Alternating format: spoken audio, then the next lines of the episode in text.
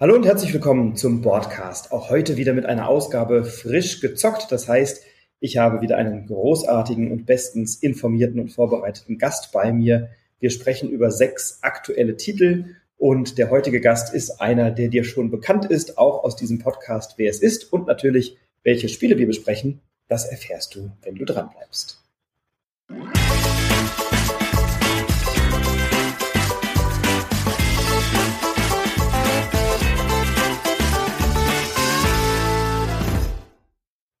Und ich sage herzlich willkommen dem Fjellfraß, so zumindest ist sein Blog, den man möglicherweise in Spielerkreisen gut kennt und regelmäßig lesen sollte.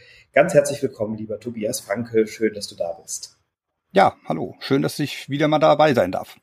Ja, wir haben schon mal zusammen rezensiert und das hat viel Spaß gemacht. Und äh, du bist ja auch sehr fleißig in deinem Blog und hast jetzt auch einen eigenen Podcast gestartet. Ich glaube, diese kleine Werbung darf erlaubt sein. Wo können wir denn von dir sehen oder hören? Also Fjellfraß ist der Blog und wie heißt denn dein Podcast? Also das ist nicht mein Podcast, sondern ich mache den zusammen mit der Jenny Konrad und wir heißen Cocktails for Meeples, ähm, versuchen einmal im Monat eine kleine Aufnahmen zu machen. So, naja, so um die zwei Stunden haben wir echt immer vor, so kurz zu berichten, was neu auf der Karte ist. Und dann haben wir so einen größeren Rezensionsteil, wo wir eins oder zwei Spiele pro Person nochmal tiefer reinstellen. Das haben wir dann Schmeckt's genannt. Und zu guter Letzt machen wir das Bargeflüster, wo wir einfach über ein Thema sprechen wollen, was wir so aufgeschnappt haben und das mal unsere Meinung dazu kundtun. Wer der Meinung, wer glaubt, das hören zu müssen, ist gerne eingeladen. Ähm, wir machen das aber hauptsächlich für uns und zu unserem Spaß und äh, wenn wir da mit dem einen oder anderen eine Freude machen, ist gut. Aber wir wollen jetzt auch nicht sagen, oh komm, wir müssen jetzt unbedingt den neuesten Trend machen oder irgendeinen Selling Point auf was auch immer, nee, Point of Selling, damit wir uns hervorstechen und was ganz Besonderes machen, sondern nee, wir machen eigentlich das, was viele andere auch machen. Aber uns macht das Spaß und das ist genau das, was wir tun wollen. Und man hört euch gerne zu. Also Cocktails for Meeples ist euer Podcast. Ich äh, empfehle allen Hörerinnen und Hörern da mal reinzuschalten. Und deinen Blog Fjellfraß betreibst du ja auch schon sehr, sehr lange mit regelmäßigen Beiträgen rund um Spiele, rund um die Szene und auch jetzt kürzlich hast du die Glaskugel ausgepackt und mal Spiel und Kennerspiel des Jahres prognostiziert. Am Montag werden wir wissen, ähm, ob du recht hattest oder wie deine Prognosen sozusagen angekommen sind. Heute sprechen wir aber über sechs verschiedene Spiele und ähm, ja, eine gute Tradition bei mir ist es, dass der Gast das erste Wort hat. Welches Spiel hast du denn mitgebracht? Denn du bringst drei Spiele mit, ich bringe drei Spiele mit die wir beide auch dann gut kennen und gut gespielt haben. Und das erste darfst du vorstellen. Ja, ich habe dabei Wall Camera, also Filmmaking Board Game von, und jetzt ist immer das große Problem, das ist beim Blog leichter, weil man muss den Namen nur schreiben und nicht aussprechen. Ähm, ich gehe mal von aus, dass der Autor Malachi oder Malachi Ray Wampen heißt. Äh, natürlich völlig falsch ausgesprochen. Keine Ahnung. Ich weiß noch nicht mal, aus welchem, welchem Nationalität äh, dieser Autor hat.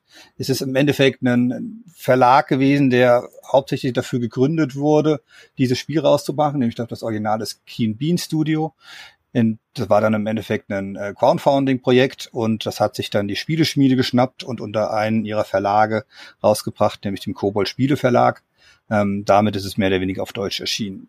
Ich habe das schon hab auf dem Spiel 2019 das erste Mal gesehen, als es noch quasi diesen Kickstarter-Status hatte. Da hat man das schon gesehen und das äh, ist auffällig gewesen, das Spiel, weil ähm, die Spieleschachtel kommt in einer Art ähm, Filmklappe rüber. Also man hat diesen Deckel nach oben, den man aufklappt und dann holt man das Inlay raus oder das Insert raus und das sieht auch noch aus wie eine, wie eine Kamera. Das ist dann so geformt und da sind dann die Spielsachen drin. Und wenn man die Box wieder zumacht, kann man so schön diese Klappe simulieren, dann macht es wieder klack und die Block, äh, die Klappe ist zu und das Spiel ist dann wieder gut verstaut. Und das ist natürlich so ein AI-Catcher gewesen, der auf der Messe auch sehr, sehr gut funktioniert hat. Ich weiß noch auf der Neuheitenschau, da ist man dann stehen geblieben und hat nochmal genauer geguckt, was ist denn das? äh, zumal auch die, die Gestaltung auch sehr eigen ist. Also der muss dazu sagen, dass der Autor das auch selbst gestaltet hat. Ähm, ist jetzt vielleicht jetzt nicht die professionellste Illustrationsstil, aber ist halt was Augenfälliges, was Besonderes ähm, und man bleibt dran hängen. Oder wie siehst du das? Du hast, ich habe sie ja mit, mal mitgebracht, wir haben es auch gemeinsam gespielt. Ähm, hat schon was Besonderes vom Äußeren, oder? Ja, total. Also es ist erstmal ein schöner Effekt, wenn du nicht einen Deckel von der Schachtel abhebst, sondern eben so eine Klappe oben öffnest und dann äh, holst du da diesen, diesen Plastikeinsatz raus, der ja dann auch für eine Filmrolle gestaltet ist und da findet dann alles sehr, sehr schön Platz. Ähm, also die Gestaltung ist, gefällt mir tatsächlich sehr, sehr gut. Ähm, wir können ja gleich nochmal über die Komponenten des Spiels sprechen, wenn wir uns ein bisschen mit der Mechanik auseinandergesetzt haben. Ähm, was ich ergänzen kann, ist, Malachi Ray Rampton ist halb Amerikaner und halb Deutscher und wurde in der Schweiz geboren. Also tatsächlich die Aussprache könnte in Schweizerdeutsch, in Deutsch oder in äh, US-amerikanisch, Englisch Sinn ergeben. Das werden wir heute nicht auflösen. Ähm, das Spiel jedoch hat eine augenfällige Gestaltung trifft es eigentlich ganz gut und auch einen sehr schönen Humor. Ähm, denn unsere Aufgabe ist es ja, den, eine, einen Film zu gestalten. Und entweder wollen wir einen Film gestalten, der ein Meisterwerk wird oder der so schlecht ist, dass er schon wieder Kult wird. Äh, und irgendwo dazwischen liegt dann die Wahrheit und der Erfolg, den wir in diesem Spiel haben, der bemisst sich eben darin, wie hoch unsere Filmqualität ist und ob wir dann entweder ein schlechtes Kultwerk oder ein wahres Meisterwerk schaffen. Das hängt dann davon ab, wie wir es zusammen spielen, denn wir spielen ja kooperativ. Ähm, Hauptmechanik ist Dice Placement, das heißt, wir platzieren Würfel um bestimmte Aktionen zu triggern. Und ähm, ja, diese Aktionen unterstützen uns eben dabei, einen Film zu drehen. Und da können wir uns ein Drehbuchskript aussuchen, wir können einen Film schneiden, wir können das Studio umgestalten, besetzen, wir müssen Probleme am Set lösen. Also da stecken schon ganz viele thematische Anknüpfungspunkte drin und das hat mir ähm, thematisch, inhaltlich und auch vom Humor erstmal sehr gut gefallen. Wie ging es dir damit? Also wir haben halt noch was um es mal kurz noch mal ein bisschen die Mechanik zu erklären. Das Besondere ist, ähm, das, jeder hat eine eigene Rolle, das ist schon mal ganz wichtig. Es gibt dann verschiedene Rollen. Es gibt einer, der ist Regie oder Cut oder Requisite. Äh, es müssen nicht alle dabei sein. Ich finde es immer faszinierend. Man kann auch zu zweit spielen ohne die Regie. Dann möchte ich nicht wissen, wie der Film wirklich enden würde, aber das ist ein anderes Thema. Und jeder dieser Rolle hat so eine eigene Sonderfähigkeit oder Sonderfähigkeiten, die auch ähm, durchaus gewichtig sind. Also es ist jetzt nicht so, dass man sagen muss, ähm, das ist egal wo, aber man sollte schon, wenn man diese Sonderfähigkeiten hat, die auch wirklich nutzen im weiteren Spiel, weil die helfen schon stark. Äh, ansonsten hast du ja schon gesagt, kooperatives Spiel mit Würfel, Würfeleinsatzmechanismus, aber auch noch ein kleines Puzzle-Element, weil wir im Laufe des Spiels mehr oder weniger unser Setting zusammenbauen und dann müssen wir mit irgendwelchen Teilen auf so einem, ja, auf unserer Studiofläche, nenne ich es jetzt mal, äh, unsere, unser, unser Zeug hinsetzen und da dann später auch nochmal Würfel einsetzen. Ähm, das Besondere daran ist aber eigentlich zu jeder Runde, die man dran ist, aber man spielt nacheinander, beginnt immer erstmal damit, dass ein Problem auftaucht. Ähm, da weiß ich nicht, ob das im Film wirklich so ist, dass jeder Tag erstmal mit dem Problem beginnt. Ich kann es mir leider vorstellen. Ähm, und äh, das Problem ist, das Problem am Problem ist, wenn man sie nicht löst, äh, werden die nicht von alleine weg, sondern es kommt trotzdem noch ein Problem hinzu. Und irgendwann hat man einen Haufen Probleme. Man sollte sich also schon tunlichst darum kümmern, auch diese Probleme zu lösen, weil ansonsten ähm, ist man nur noch damit beschäftigt, irgendwelche Probleme zu lösen und kann das in den eigentlichen Film nicht mehr drehen. Das hat auch aus dem Grunde, weil das ist wahrscheinlich realistisch. Ich habe ein festes Zeitbudget. Das kann ich zwar durch ein oder ein paar Tricks noch ein bisschen hinauszögern, dem ich vielleicht meine, meine Produktionsfirma nochmal belatschern kann oder sagen, hier durch diesen Zwischenerfolg gibt mir noch einen Tag mehr. Aber das Spiel endet, wenn mehr oder weniger die Produktionszeit abgelaufen ist. Das Spiel kann, also das leider endet es dadurch, dass wir verloren haben, muss man dazu sagen. Und es endet dummerweise auch, wenn wir, äh, wenn wir kein Geld mehr haben. Auch das ist durchaus realistisch, weil für, wenn wir Szenen drehen wollen, müssen wir immer noch äh, Geld ausgeben. Und wenn wir das nicht mehr haben, ist der Film mehr oder weniger auch mittendrin gestoppt. Und natürlich ist das nicht zu unserem Vorteil und wir haben mehr oder weniger verloren.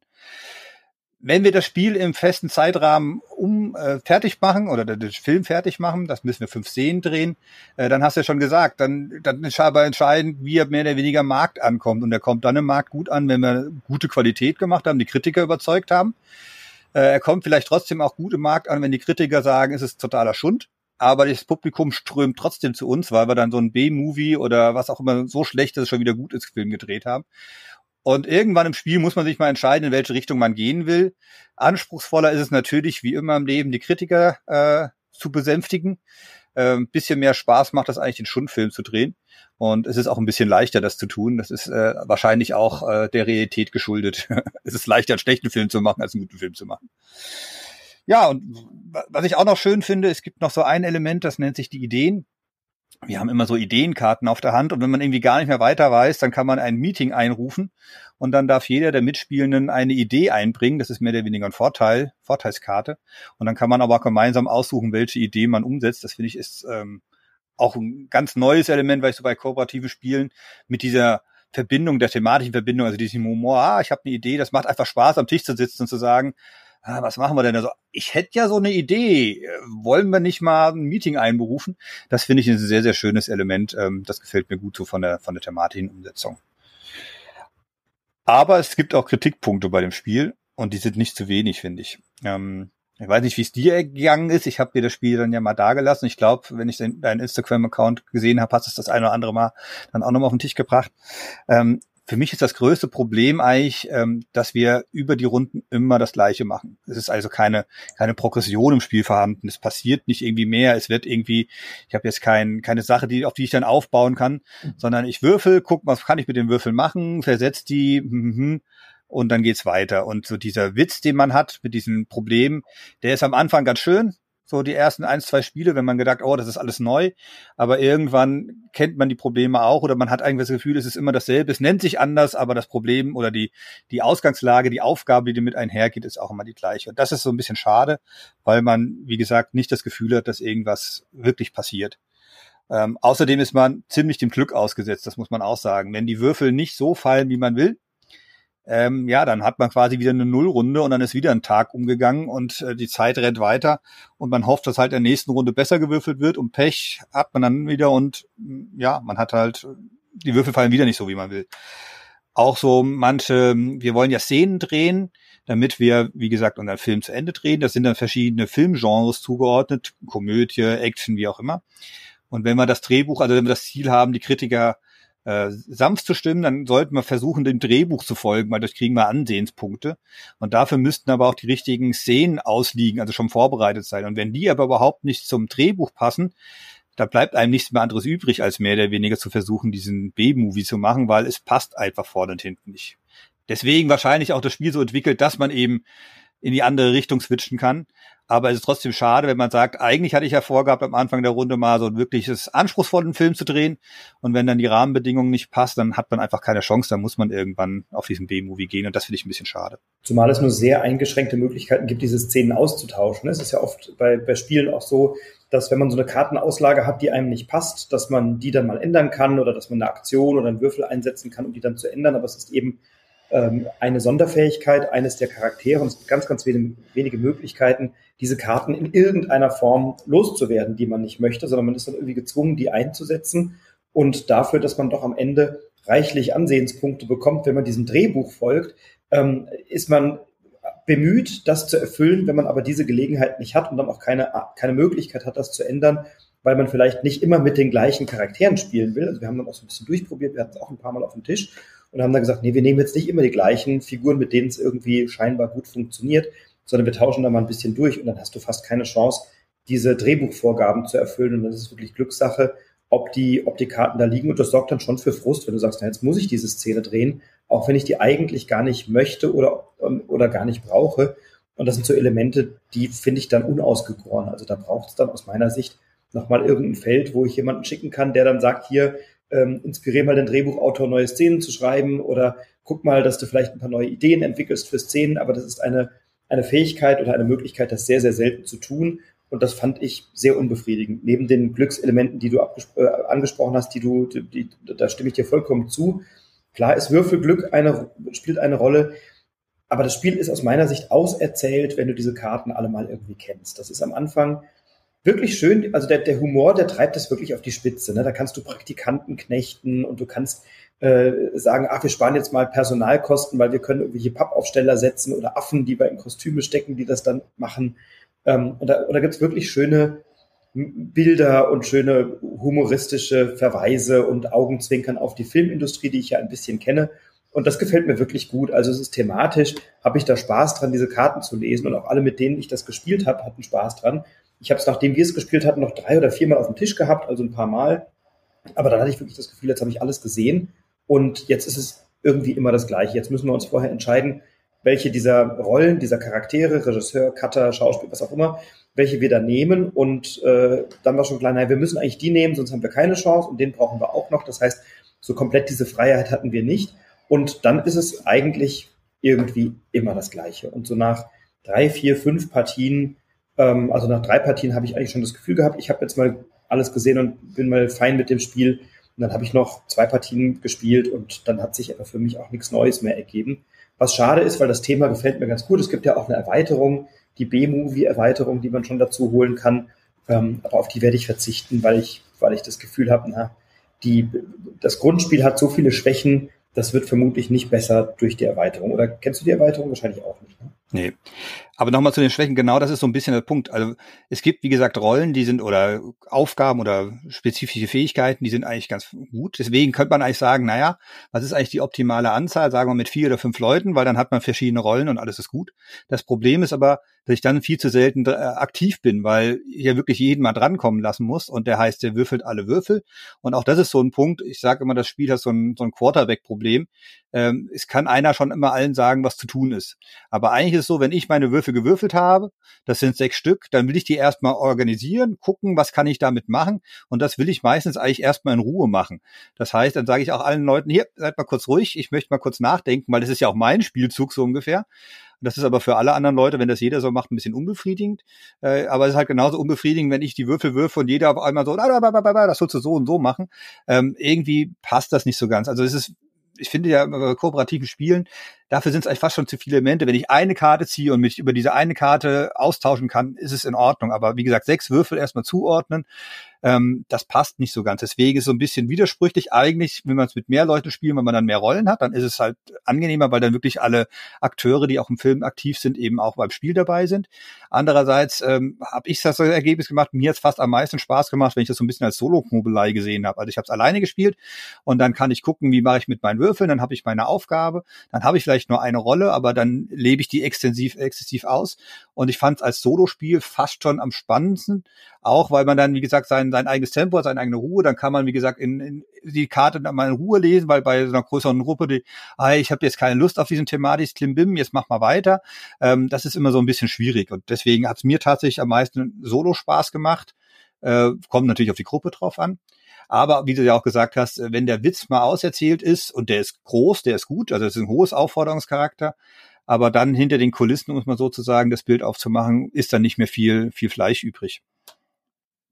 Und es ist im Endeffekt für die Leute, die sich auf so ein Thema einlassen. Ich meine, ich habe es ja extra dir mitgebracht, weil ich gesagt habe, ein bisschen kennst du dich in der Branche ja aus, äh, vielleicht nicht in der Filmbranche, aber an sich, wie wie solche Sachen produziert werden. Deswegen habe ich gedacht, du bist doch eigentlich genau die Zielgruppe. Ähm, weil du musst schon eine gewisse Filmaffinität haben, um eben diese ganzen Anspielungen zu haben. Wenn man das gar nicht hat, wenn man das rein mechanisch sieht, dann ist es, glaube ich, wirklich ein bisschen, bisschen langweilig, ein bisschen lame. Und mit, mit diesem Hintergrund, und wenn man es dann vielleicht wirklich nur alle drei Monate mal rausholt und dann vielleicht alles wieder vergessen hat, so was man schon mal erlebt hat, dann wird es wahrscheinlich auch einen wieder flächen. Aber es ist jetzt nicht ein Spiel, was man jetzt bei jedem Spielerabend auf den, auf den Tisch bringen muss und sagt, oh komm, das müssen wir jetzt unbedingt machen, weil die Aufgabe ist so reißvoll und ist so spannend. Ja, ich hatte es tatsächlich auch in mehreren Konstellationen auf dem Tisch und die Rückmeldungen waren dann immer, dass alle sagten, ja, ist nett. Also da war keiner so richtig begeistert, also wirklich genau niemand. Ähm, aber alle sagten, ja, das ist, das ist nett, das ist witzig, aber brauche ich jetzt dann auch nicht nochmal. Ähm, und ja, ich kenne mich natürlich, also ich habe auch gedreht in meiner Vergangenheit, das heißt, ich kenne mich schon ein kleines bisschen aus, so auch am Filmset. Und das sind schon alles Dinge, die da irgendwie witzige Querverweise sind. Das kann man, kann man nicht anders sagen. Ähm, aber mechanisch, wenn ich, wenn ich ein, also es, ich, ich brauche bei dem Spiel eigentlich keine Mitspielenden und das sagt dann schon auch alles aus. Ne? Wenn du, wenn du sagst, na, es ist eigentlich wurscht, ob ich das alleine zu zweit, zu dritt mache, weil das, was zu tun ist in jeder Runde, ist eigentlich fast offensichtlich. Man guckt sich das Würfelergebnis an, entscheidet dann, wollen wir das Problem jetzt lösen oder in der nächsten Runde, dann wird es halt ein bisschen teurer. Ähm, wollen wir eine Sonderfähigkeit nutzen, um irgendwas zu machen, was wir gerade brauchen? Brauchen wir gerade eine gute Idee? Brauchen wir ein bisschen Budget? Also das, was man tut, ist so naheliegend oder so offensichtlich, dass man da auch nicht lange diskutiert in der Gruppe, sondern man ist halt abwechselnd dran. Das heißt, die Person, die gerade dran ist, trifft dann letztgültig die Entscheidung, aber die Entscheidung steht eh eigentlich mehr oder weniger fest. Insofern ist das unnötig.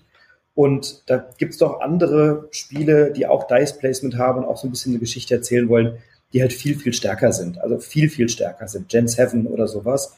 Ähm, kann man, kann man nicht 100% vergleichen, natürlich inhaltlich oder auch mechanisch, aber bei dem Spiel, ja, das, das macht drei, vier Partien Spaß und dann ist auch wirklich gut. Und die Partien machen dann auch Spaß, aber viel mehr braucht es dann auch nicht. Und deswegen habe ich Roll Camera gerne ein paar Mal gespielt und es darf dann jetzt auch vergnügt weiterziehen und dem nächsten Filmfan ein gutes Gefühl bescheren.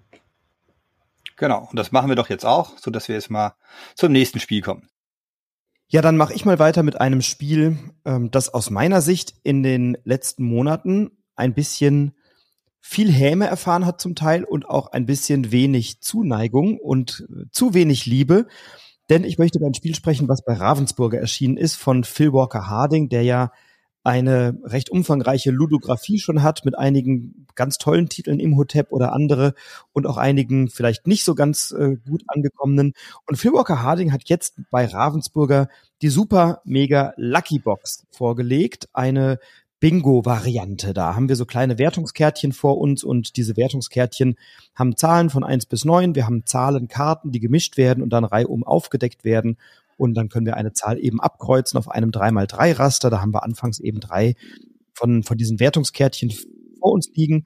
Und wenn wir eine Spalte oder eine Reihe gefüllt haben, dann bekommen wir einen kleinen Bonus. Entweder dürfen wir eine Karte auf einer unserer anderen Wertungskarten ankreuzen oder wir bekommen Blitze oder Punkte oder Monde. Äh, am Ende des Spiels ist es so, wer die meisten Monde hat, bekommt sechs Zusatzpunkte. Wer die wenigsten Monde hat, bekommt sechs Punkte abgezogen. Die Blitze können wir dann nutzen, um die Zahlen nochmal um eins nach oben oder unten zu manipulieren pro Blitz. Und ja, in jeder Runde wird geschaut, wie viele dieser Wertungskarten habe ich eigentlich gefüllt.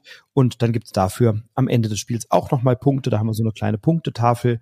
Und ja, das ist eine Variante, die einen zarten Korridor versucht zu füllen zwischen Bingo und ganz schön clever. Also wir spielen eigentlich Bingo mit ein paar zusätzlichen Belohnungselementen, und ich hatte so das Gefühl, dass sich doch einige über die Super Mega Lucky Box ein bisschen lustig gemacht haben, wenn ich so in meiner sozialen Medienbubble unterwegs war.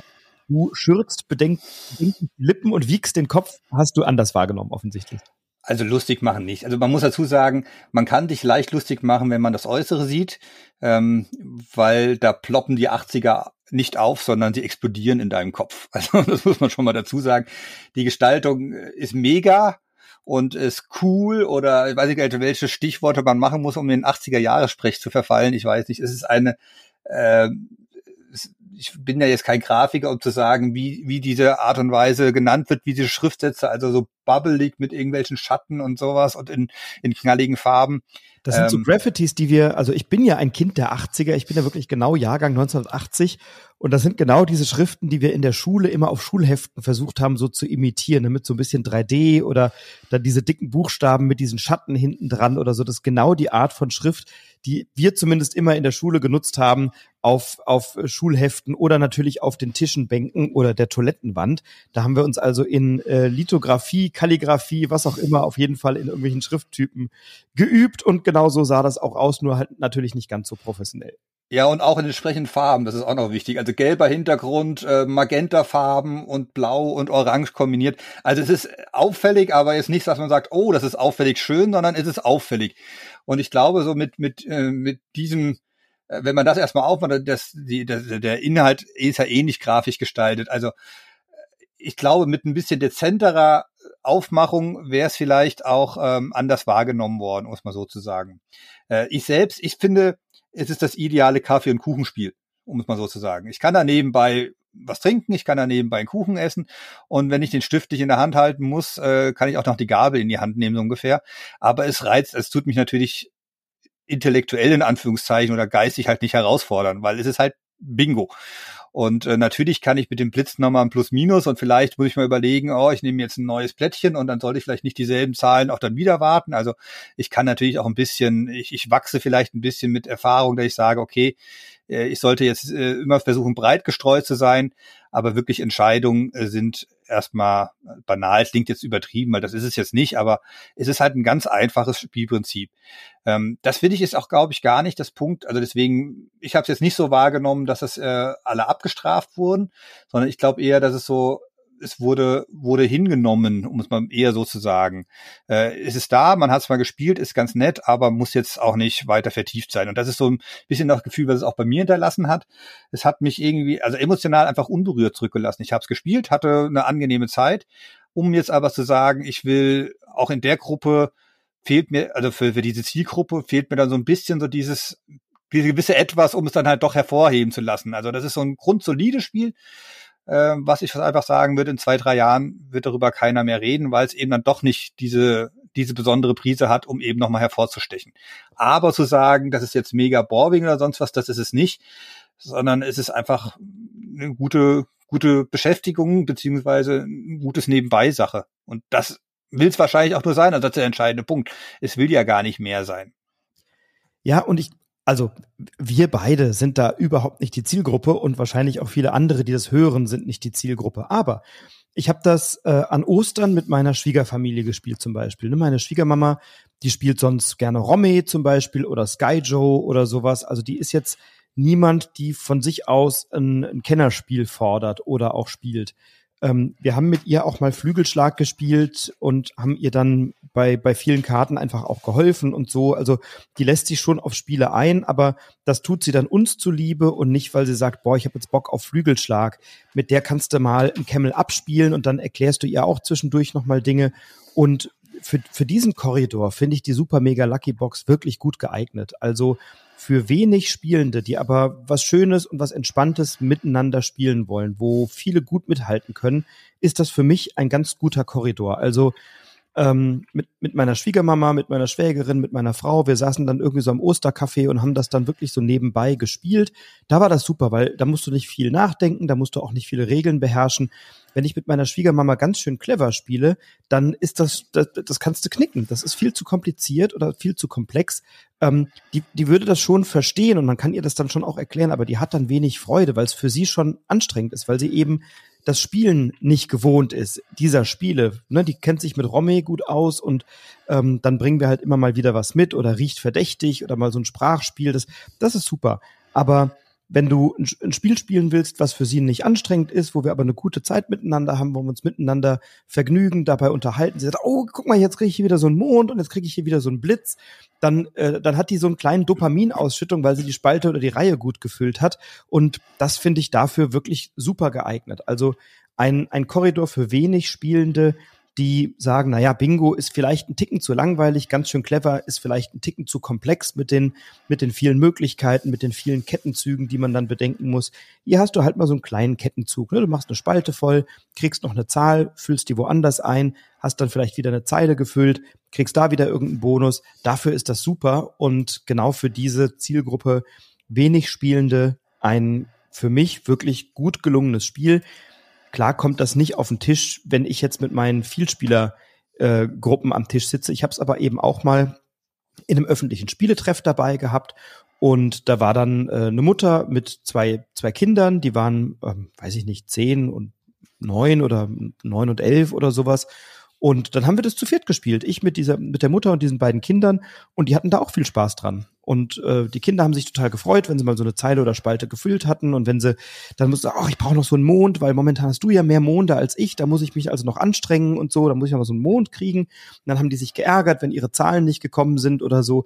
Und dafür ist das echt ein, ein super guter Wurf. Ähm, ja, keine Vielspielerrunde wird da jetzt äh, ermesslich Freude dran haben, aber eben für, für Gelegenheitsspielerinnen und Spieler ein wirklich schönes Spiel. Bei mir wird's ausziehen, ich werde es meiner Schwiegermutter schenken, dann kann sie das auch spielen mit Freunden oder Freundinnen, ähm, aber dafür eben ein, ein wirklich nettes Spiel. Und wie hast du es eben gesagt, es hat uns etwas unbeeindruckt zurückgelassen, ähm, aber wenn ich mir eben vorstelle, ich kenne nicht viele Spiele und dann ist das mal eine, ist das mal eine nette Abwechslung neben den Spielen, die ich ohnehin gewohnt bin zu spielen und dafür ist es dann gut und erfüllt seinen Zweck. Ja, aber wie du gerade eben gesagt hast, für mich ist so ein Punkt, du hast gerade das zum Beispiel Skyo angesprochen, das ist halt so ein Ding, von dem ich der Meinung bin, das wird in fünf Jahren auch noch bei deiner Schwiegermama gespielt werden. Und das ist genauso der Punkt. Also Film ist es ein gutes Mittel, Mittelmaßspiel, um so doof zu sagen, aber es sticht halt nicht raus, um zu sagen, das ist halt in vier, fünf Jahren nochmal der Trainer. Und ich habe es ich weiß nicht, ob du Silver und Gold kennst. Das ist auch von Phil Walker Harding im äh, Nürnberger Spielkartenverlag erschienen. Das ist dem nicht unähnlich. Auch da hast du mehr oder weniger so kleine Pläne, so, so Schatzkarten, die, also so Inseln, die man entdeckt. Dann hat man so bisschen Tetris, ähm, also Karten mit so einem Tetris-Dings drauf und dann kreuzt sich das mehr oder weniger ab. Also das fühlt sich eigentlich fast ziemlich ähnlich an. Ähm, und da fand ich aber dann im Endeffekt die Thematik dort sogar noch ein Stücken stärker, weil das ist das, was mir so ein bisschen bei, bei der Super Mega Lucky Box fehlt. Es ist halt wirklich rein abstrakt. Es ist dann kommt da mit einer, mit einer äh, Ausstattung daher oder mit einer Gestaltung daher, die ja auch einen erstmal gefangen nehmen muss, aber es ist auch nicht so dezent, dass man sagen kann, hier, ähm, damit haben vielleicht alle Freude, sondern man muss ein bisschen Kind der 80er sein, um das zu sagen. Und da fand ich zum Beispiel Silber und Gold schon stärker, weil es ein bisschen Thematik hat, weil es ähnlich anspruchsvoll hat, aber äh, da hatte ich eher das Gefühl, das nimmt mich mehr mit. Und wenn ich, wie gesagt, beide Spiele nebeneinander setze, dann würde ich immer zu Silber und Gold beispielsweise greifen, einfach von der Art und Weise der Gestaltung. Das finde ich ein bisschen schade. Ich könnte mir vorstellen, wenn man die Super Mega Lucky Box, also dieses Prinzip hat, wenn man das vielleicht noch irgendwie mit einem kleinen Thema versieht und diese ganz abstrakte wegbekommt, dass man vielleicht Landschaften füllt oder wie auch immer, nur als Beispiel. Ich glaube, dann würde dem Spiel sogar noch eine Stufe, Stufe höher renken und dann vielleicht auch anders wahrgenommen werden. Absolut. Also ich meine, da gibt es natürlich ganz viele Spiele, die etwas Ähnliches wollen und es vielleicht noch ein bisschen ähm, angenehmer gestalten. Also da würde ich bei, bei, immer auch zu einem schönen Roll and Write beispielsweise greifen, zu Quicks oder zu Quinto beispielsweise. Ne? Also da gibt es so viele schöne Spiele, die in so eine ähnliche Richtung gehen. Ähm, ich habe irgendwie eine Karte oder einen Würfel, die mir einen Wert geben, den ich dann irgendwo abtrage. Da gibt's ja wirklich reichlich Spiele von, auch in einem unteren Komplexitätsbereich. Und äh, da gibt's eine ganze Reihe wesentlich stärkerer Alternativen, also gar keine Frage. Ähm, und trotzdem, ja, gibt es eine Zielgruppe dafür, ähm, die vermutlich nicht ich bin. Und ähm, Super Mega Lucky Box ist, glaube ich, auch, wie du sagst, nichts, was in fünf oder in zehn Jahren noch auf den Tisch kommt. Aber für den Moment in bestimmten Gruppen, glaube ich, eine, eine angenehme Lösung. Genau. Ähm, ja, sp sprechen wir doch mal über ein Spiel, was ähm, möglicherweise ja noch mehr Auseinandersetzungspotenzial bietet, weil ein kleines bisschen mehr drinsteckt. Da hast du noch ein schönes mitgebracht. Genau, ich habe äh, Cosmopolit mitgebracht. Ähm, jetzt fange ich wieder mit meinen Namen zu stottern. Ähm, müsste französisch sein von Julien Proteri und Florent Toscano. Äh, ist bei Huch erschienen und ist ein kooperatives Spiel, ich sag mal, in der Art eines stilles Postspiels. Also ähm, man muss ähm, es wird mit einer App gespielt. Ähm, der Rahmenbedingung ist, wir führen ein internationales Restaurant und entsprechend ist auch unser Publikum. Also irgendwie haben wir es geschafft, nach in jedem Reiseführer zu erscheinen. Und aus allen verschiedenen Nationen strömen die Gäste in unser äh, Restaurant rein. Und die können wir alle befriedigen, indem wir ihre Nationalgerichte haben. Und die fühlen sich so wohl bei uns zu Hause, äh, dass sie auch nur in ihrer Sprache sprechen und natürlich auch ihr Nationalgericht äh, in ihrer eigenen Sprache aussprechen. Und wir haben eine, unsere Kellnerin, die ist topfit, die nimmt jeden Gast auf und hört sich gerne an, was die sagen. Und dann kriegst du zum Beispiel gerufen, dass sie einen Nyang Katang äh, bestellt haben. Und äh, so wie sie das verstanden hat, äh, rennt sie dann mehr oder weniger zum Oberkellner. Das ist das Bindeglied zwischen draußen, wenn die Tische bedient werden, und die Küche und sagt hier Tisch Nummer eins, da möchte gerne ein Yang Katang ähm, gegessen werden.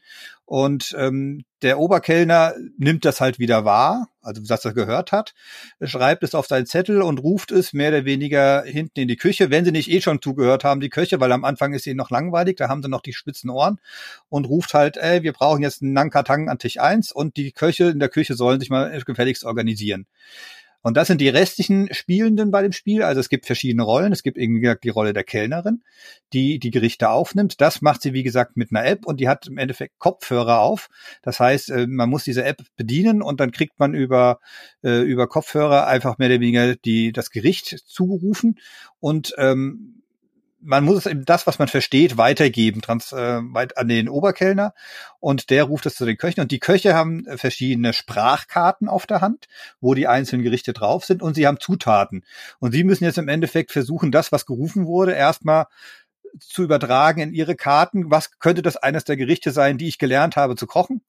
Und dann, wenn sie das gefunden haben sollten oder wenn sie der Meinung sind, das ist dieses Gericht, und dann halt zu gucken, welches ist denn die Zutat dafür. Und dann ruft man wieder in die Kochgruppe rein, hat denn jemand die Zutat XY, das bestimmte Stück Fleisch, den bestimmten Fisch, das bestimmte Gemüse.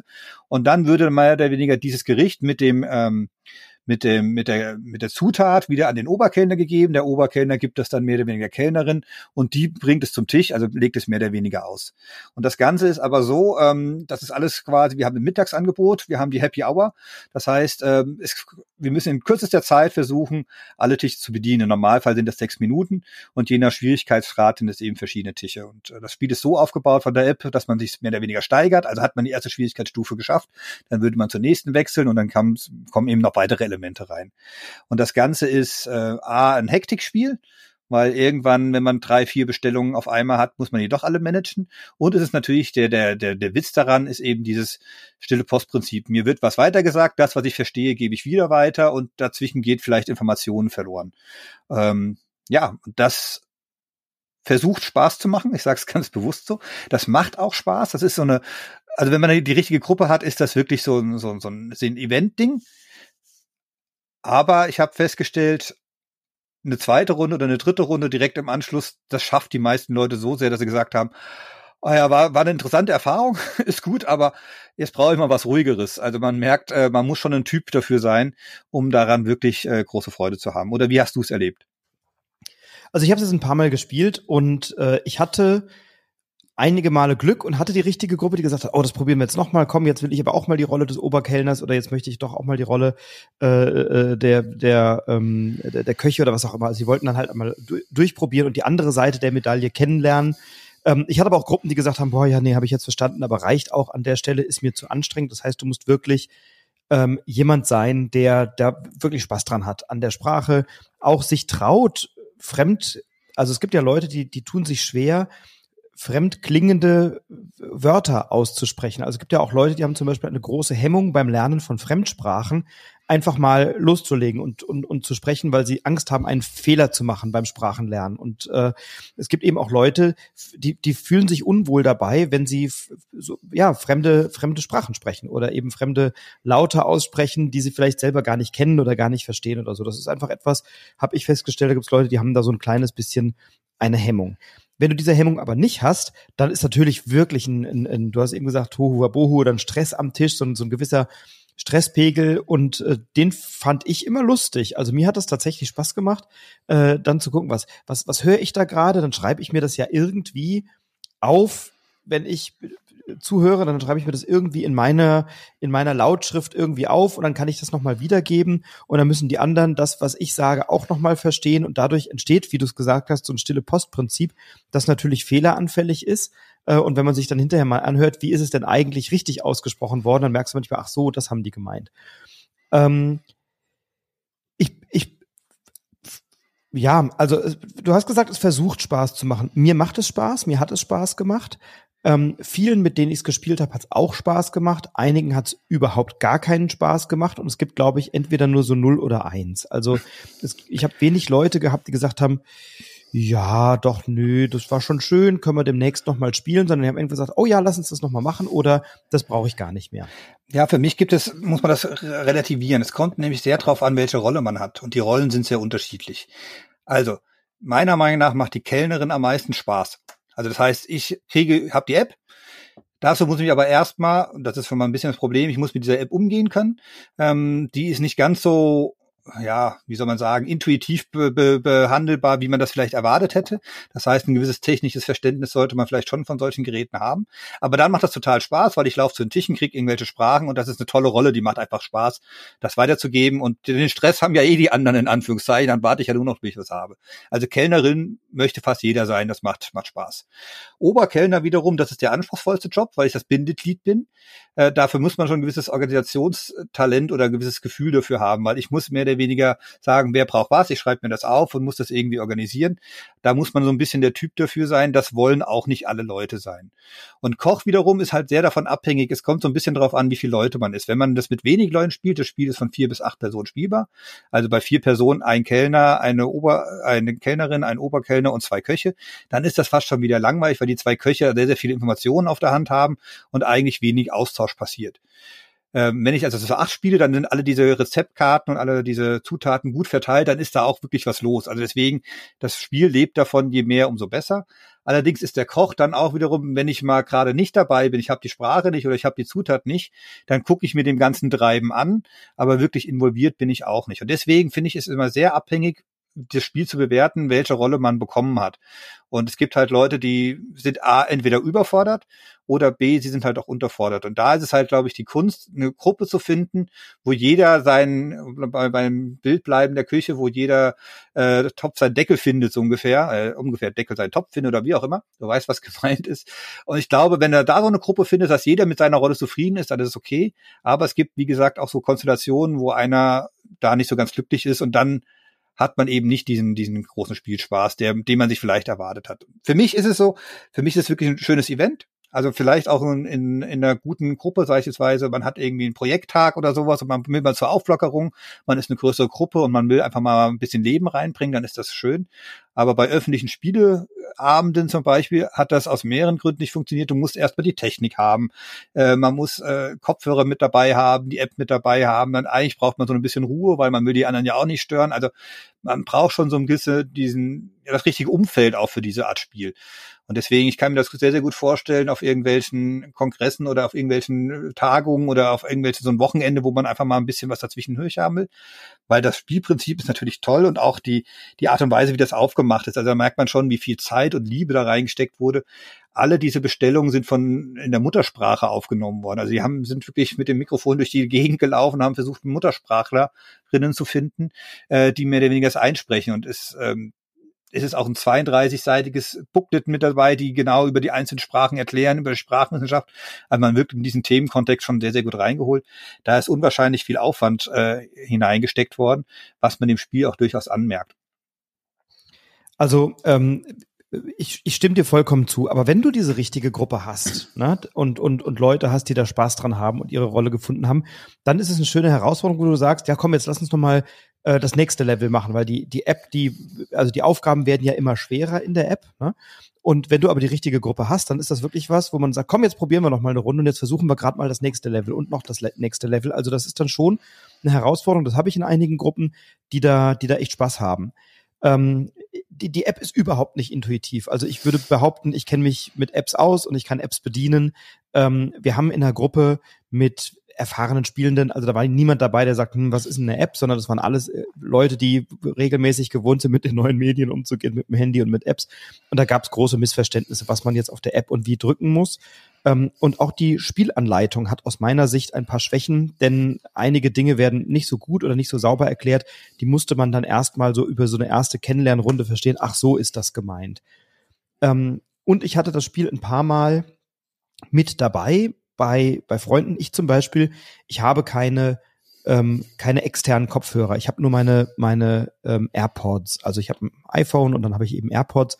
Und ich möchte nicht, dass irgendwelche Leute meine AirPods in den Ohren haben. Und ich gehe auch mal davon aus, dass die nicht meine AirPods in ihren Ohren haben wollen. Das heißt, du brauchst auch irgendwann mal ein Handy, ähm, oder, oder ein Gerät, wo du dann eben einen, einen externen Kopfhörer anschließen kannst, der einfach auf den Ohren sitzt und nicht in den Ohren steckt.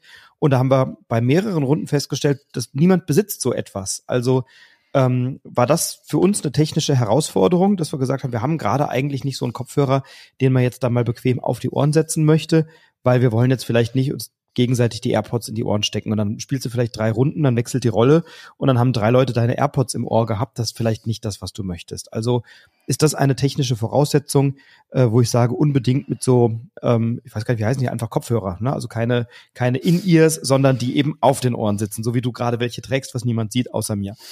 Ähm, das, das wäre für mich eine Voraussetzung, um das Spiel zu spielen, damit man auch ein gutes Gefühl dabei hat. Und dann brauchst du erstmal solche Kopfhörer und ein Gerät, mit dem die laufen. Was mich aber schwer begeistert hat, also wirklich schwer begeistert hat, ist dieses Begleitheft. Denn ich bin, ich habe ja Sprachwissenschaften studiert. Also ich bin, äh, ich habe Anglistik und Germanistik und Politikwissenschaften studiert in grauer Vorzeit und ich hatte einen großen Schwerpunkt bei der Sprachwissenschaft und eine große Leidenschaft für die historische Sprachwissenschaft in der Tat. Und habe das lange studiert und ich war total begeistert, wie toll Sprache, Sprachwandel hier beschrieben ist. Ich habe mehrere Seminare besucht zum Thema Sprachwandel und Sprachwandeltheorien. Das ist mittlerweile jetzt auch schon irgendwie 15 Jahre her, als ich, dass ich die Uni verlassen habe. Das heißt, da ist natürlich auch nicht mehr alles an Wissen präsent, aber beim Lesen habe ich mich, habe ich mich wiedergefunden. Also ähm, wie sich, wie sich sozusagen über das Indogermanische dann das Germanische entwickelt hat und daraus dann nach und nach die Sprachen mit den ersten Schriftzeugnissen. Dann interessant, warum können eigentlich Leute, die nah an der holländischen Grenze leben, Niederländisch besser verstehen als jemand, der vielleicht in Mitteldeutschland oder in Süddeutschland lebt. Also das wird hier wunderbar beschrieben, wie Sprache funktioniert und wie Sprachwandel funktioniert. Warum gibt es in Deutschland Leute, die sagen, das und warum gibt es Leute, die sagen dat oder Water und Water oder Water und Wasser, also im Niederdeutschen zum Beispiel. Ne, gibt's, gibt diese das-dat-Grenze im, im Deutschen, ähm, die ja dann irgendwie so, glaube ich, im Rhein-Sieg-Kreis oder so beginnt. Könnte jetzt auch falsch sein, aber irgendwo da in der Gegend, ähm, dass man eben, dass Leute gibt, die sagen, ja, das ist so und andere sagen, das ist so. Und das ist in diesem Heftchen wunderbar erklärt, die Lautverschiebung. Warum haben sich bestimmte Laute oder bestimmte Aussprachevarianten verändert und entwickelt? Und so etwas in einem Spiel zu finden, wo man wirklich auch etwas lernt und wo man sich so mit Sprache beschäftigt und dann eben auch einen Zugang zu anderen Sprachen bekommt äh, und dann vielleicht ein bisschen lernt, warum funktioniert das so und warum funktioniert das anders nicht, das sensibilisiert noch für etwas ganz anderes, nämlich für ein, für ein gemeinsames kulturelles Verständnis oder auch für ein Verständnis oder sensibilisiert für, für Verständnisse unterschiedlicher Kulturen. Also ähm, hier gibt es zum Beispiel einen Fakt, 95 Prozent der Weltbevölkerung sprechen lediglich fünf Prozent der Sprachen, die es auf der Welt gibt.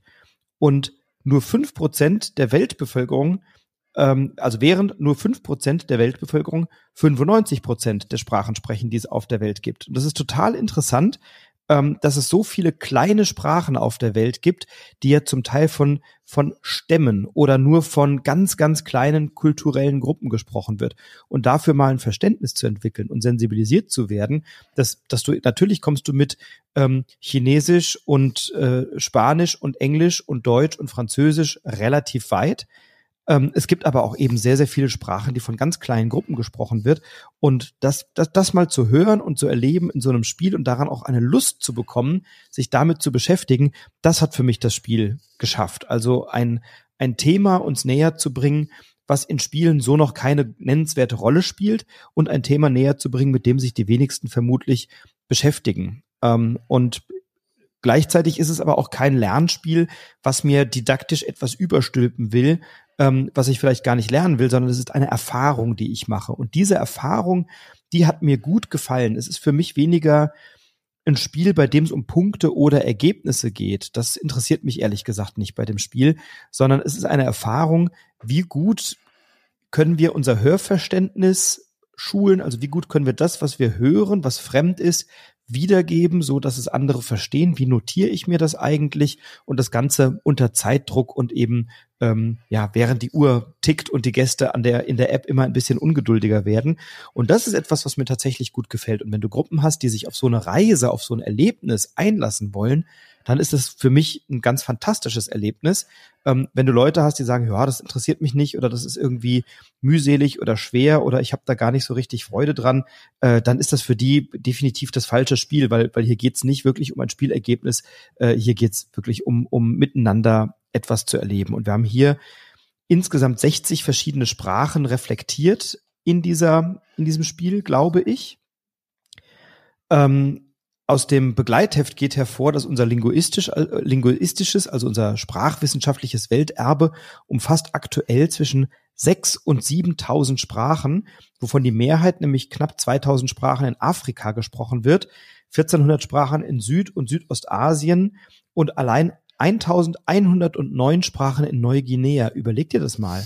Also Neuguinea, das kennt ja schon keiner. Äh, und also die wenigsten. Und wenn du dir dann überlegst, dass in Neuguinea, was ja auch keine riesige Fläche ist, glaube ich, aber eben aus vielen Inseln besteht, soweit ich das weiß, ich bin geografisch nicht so stark, ähm, sind da eben, werden da über 1109 Sprachen gesprochen. In Europa 209 Sprachen. Das heißt, dass unser ähm, eurozentrischer Blick auf die Welt hier mal in Frage gestellt wird. Und das finde ich total cool und spannend zu sagen, nee, also unsere Welt besteht aus deutlich mehr als das, was wir mit unserem kleinen äh, mit, mit, mit unserem kleinen Verständnis oder mit unserem vielleicht kleinen Blick auf die äh, auf die Welt verstehen können. Ähm, und dann sieht man, dass, dass, dass, dass wir über so ein Spiel eben Dinge lernen, mit denen wir uns vielleicht sonst nicht beschäftigt haben. Und das hat mir ähm, richtig gut gefallen. Oder um es mit Hamlet zu sagen, ähm, es gibt mehr zwischen Himmel und Erde, als unsere Schulweisheit sich träumen lässt. Das sagt, glaube ich, Horatio im Hamlet. Und das ist etwas, was dieses Spiel für mich zu einem sehr gelungenen ähm, Erlebnis macht. Dann könnte ich jetzt mit Hamlet kontern und sagen, der Rest ist Schweigen. Wir lassen das Spiel liegen. Wir springen zum nächsten Spiel über und das hat einen anderen kulturellen Hintergrund. Nämlich, du hast uns mitgebracht. That's, not a hat. Und äh, ja, wenn wir über Kommunikation gesprochen haben, dann ist That's Not a Hat auch ein kleines Kommunikationsspiel. In diesem Spiel haben wir eine ganze Reihe von Karten, auf denen Geschenke abgebildet sind. Und, ach so, Entschuldigung, bei Cosmopolit, ich, ich möchte das immer gerne noch erwähnen. Es ist im Huch Verlag erschienen, also Julien Protière und Florent Toscano. Ähm, ein Spiel, was bei Huch erschienen ist, Cosmopolit, das dürfen wir, glaube ich, noch chronistenmäßig hinzufügen. Und ja, jetzt haben wir That's Not a Hat. Das ist wieder bei Ravensburger erschienen, schon unser, unser zweites Ravensburger Spiel heute. Von Kaspar Lapp, der ja ohnehin ein recht produktives Jahr hinter sich hat in diesem Jahr und einiges veröffentlicht hat. Äh, Fun Facts hat er noch veröffentlicht und Gardeners kam jetzt. Also der hat in diesem Jahr doch einiges äh, dazu beigetragen, dass wir ein paar schöne Spiele auf dem Spieltisch haben. Und bei That's Not Ahead haben wir eine Reihe von Karten. Ich weiß gar nicht, wie viel sind es denn überhaupt? Weißt du es gerade zufällig? Also es ist auf jeden viel Fall viel zu viele. Viel zu viele, genau. Es ist ein riesen, riesen Stapel, den man nie, nie genau. Also es ist ein dicker Kartenstapel und auf dem sind sehr ähm, ja, sehr, sehr, abstrakt, sehr abstrakt dargestellt. Handschuhe, eine Popcorn-Tüte, eine Brille, eine Büroklammer, ein Donut, ein Rucksack, ein Schneemann, ein Telefon und so weiter und so fort. Und dann liegt da ein Riesenstapel in der Mitte. Wir sind eine Gruppe von drei bis acht Spielenden ab acht Jahren. Das Spiel dauert so etwa 15 Minuten laut Verlagsangabe, manchmal aber auch nur drei. Das hängt davon ab, wie es läuft. Und auf der Vorderseite ist eben eine Karte abgebildet und auf der rechten, auf, auf der Rückseite ist eine Richtung abgegeben, nämlich gibst du diese Karte nach rechts oder nach links. Und du hast am Anfang, hat vor jedem Spielenden liegt eine Karte offen aus und dann nimmst du dir eben eine Karte vom Stapel, ähm, schaust sie dir an und dann stehen vielleicht die Handschuhe da drauf und dann gebe ich die nach rechts weiter und dann sage ich zu, zu meiner rechten Person, hey, ich schenke dir ein paar neue Handschuhe. Und die, weil es sehr unhöflich ist, neue Geschenke abzulehnen, nimmt diese Person diese Handschuhe an und gibt den Gegenstand, den sie vor sich liegen hat, vielleicht den Teppich, dann weiter. Auf dem Teppich ist auf der Rückseite auch rechtsrum abgebildet. Also geht die Karte nach rechts, dann schenkt man der rechten Person einen Teppich, die gibt dann ihrerseits die Karte, die vor ihr liegt, weiter, möglicherweise dann nach links. Und so fängt man dann nach kürzester Zeit an, diese Gegenstände zu tauschen. Und die sind natürlich dann, sobald man sie bekommen hat, verdeckt. Und dann habe ich vor mir verdeckt einen Gegenstand liegen und immer wenn ich etwas Neues bekomme, gebe ich den dann eben in die Richtung weiter, die auf der Rückseite angegeben ist, nach rechts oder nach links und stelle dann eine Behauptung auf, um welchen Gegenstand es sich handelt. Und entweder weiß ich, was da vor mir liegt oder ich weiß es nicht, dann muss ich halt gut genug blöffen und dann kann die Person rechts oder links von mir, die diesen Gegenstand bekommt, das eben glauben oder anzweifeln. Und wenn sie es mir glaubt und es ist falsch, dann gibt sie eben ihren Gegenstand weiter. Und wenn sie es mir nicht glaubt und es anzweifelt, dann wird es aufgedeckt. Und je nachdem, ob die Zweifel berechtigt waren, dann bekomme ich die Karte als Minuspunkt in meiner Ablage. Waren die Zweifel unberechtigt und ich habe den richtigen Gegenstand behauptet, dann bekommt die Person den Gegenstand in ihrer Auslage als Minuspunkt. Und das ist für mich auch ja schon der größte Kritikpunkt an dem Spiel, denn man kann das Spiel nicht gewinnen, man kann halt nur nicht verlieren. Oder man kann vielleicht am wenigsten Fehler machen als alle anderen, denn ähm, das Spiel endet, sobald jemand drei Minuspunkte hat dann endet das Spiel, so, sobald jemand drei Fehler gemacht hat und dann zählen alle ihre Karten und die, die halt die meisten Karten haben, nämlich diese drei, die haben verloren oder die hat verloren, diese Person. Und bei den anderen ist es so, wenn du halt null, ein oder zwei Punkte hast, dann hast du halt nicht verloren und hast halt weniger Fehler gemacht als die anderen. Und das Spiel funktioniert, ja, das, das Spiel funktioniert, Punkt. Macht das Spiel Spaß? Mir überhaupt nicht. Ähm, und das liegt nicht daran, dass ich schlecht bin in dem Spiel ähm, sondern für mich ist das so ein bisschen so ein Antispiel. Ähm, das ist vielleicht jetzt ein großer, ein großes Wort, ähm, aber für ich, ich habe bei dem Spiel keine keine positiven Erlebnisse. Ich habe entweder Schadenfreude, wenn jemand was anzweifelt, dann sage ich, hahaha, war falsch, ich hatte doch recht. Ähm, aber ich kann mich nicht über etwas freuen, weil du legst den Gegenstand verdeckt vor dir ab und ehrlicherweise nach drei oder vier Runden habe ich auch keine Ahnung mehr, wenn, wenn wir das zu fünft am Tisch spielen, ob die Person mir gegenüber jetzt den Teppich, die Brille oder den Schneemann nach rechts oder links gibt, da verliert man dann irgendwann völlig den Überblick. Dann ist es ein bisschen Stochern im Nebel. Manchmal hast du bei ein paar Karten vielleicht noch einen Überblick und dann ist nur noch die Frage, wer zweifelt als erster an? Ähm, dann ist ein bisschen Schadenfreude oder du denkst, oh nee, hat doch gestimmt, ja, Respekt, doch gut gemerkt oder Glück gehabt. Ähm, und wenn du Pech hast und du spielst es in der Gruppe mit fünf, sechs, sieben Leuten, kann es auch sein, dass das Spiel endet, bevor du jemals dran warst. Meine erfolgreichste Partie habe ich mit null Fehlerpunkten absolviert und ich war kein einziges Mal dran. Tatsächlich. Ähm, und ich habe es jetzt noch ein paar Mal gespielt. Ich habe es in unserer Orakelfolge zum Spiel des Jahres schon so ein bisschen gedisst, das Spiel. Ich möchte das gerne noch mal vertiefen. Ich habe es nämlich danach noch zweimal gespielt ähm, und ich habe es jetzt mehrfach gehabt. Also in der einen Runde war ich, glaube ich, einmal dran und habe keinen Fehler gemacht. In der anderen Runde war ich tatsächlich gar nicht dran. Und dann war das Spiel schon vorbei, weil dann immer so Karten so bei drei Leuten hin und her gingen und dann bist du gar nicht wirklich involviert. Du triffst in dem Spiel keine interessanten Entscheidungen aus meiner Sicht. Es ist irgendwie schon lustig, mal zu gucken, was ist das jetzt für ein Geschenk oder was nicht.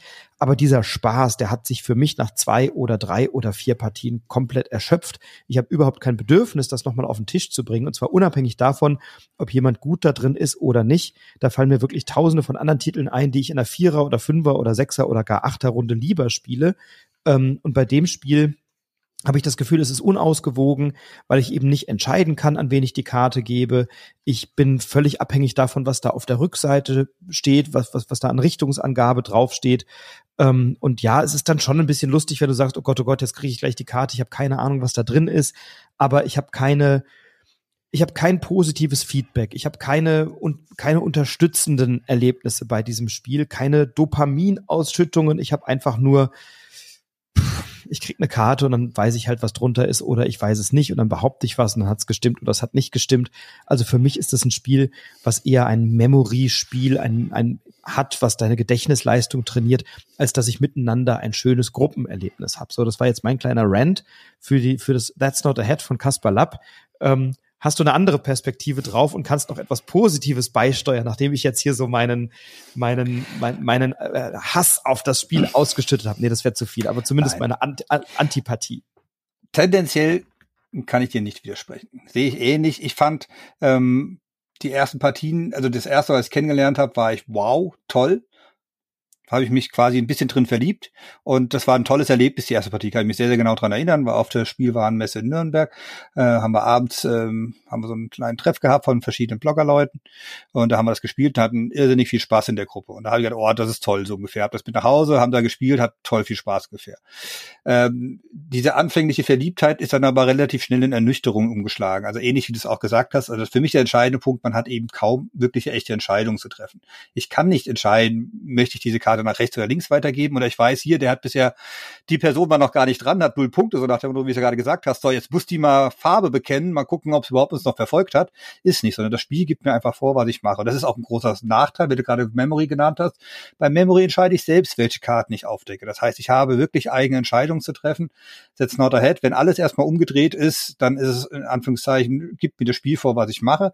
Und dann ist nur noch die Frage, kann ich gut bluffen oder nicht? Es gibt Leute, die können das sehr, sehr gut. Ähm, und es gibt Leute, die können das gar nicht. Und dann merkst du schon, Haspel, Haspel, da kommt, muss schon gar nichts sagen, deck auf, du weißt eh nicht, was es ist. Und entweder haben wir Glück oder Pech, ähm, ist es jetzt eh egal. So könnte man sagen. Aber, jetzt kommt das berühmte Aber, wie gesagt, diese ersten Runden, man, man hat auch durchaus, ähm, muss man so sagen, man kann schon Spaß haben. Also wenn ich weiß, ich habe keine Ahnung und mein Bluff ist erfolgreich, dann kann ich mich daran schon erfreuen und nicht an der Schadenfreude, edgy edge, der andere ist so doof, sondern edgy edge. Ich habe jetzt gerade gesagt, hier, das war der Koffer und wenn du aufgepasst hättest, vor zwei Runden wurde der Koffer schon aufgedeckt.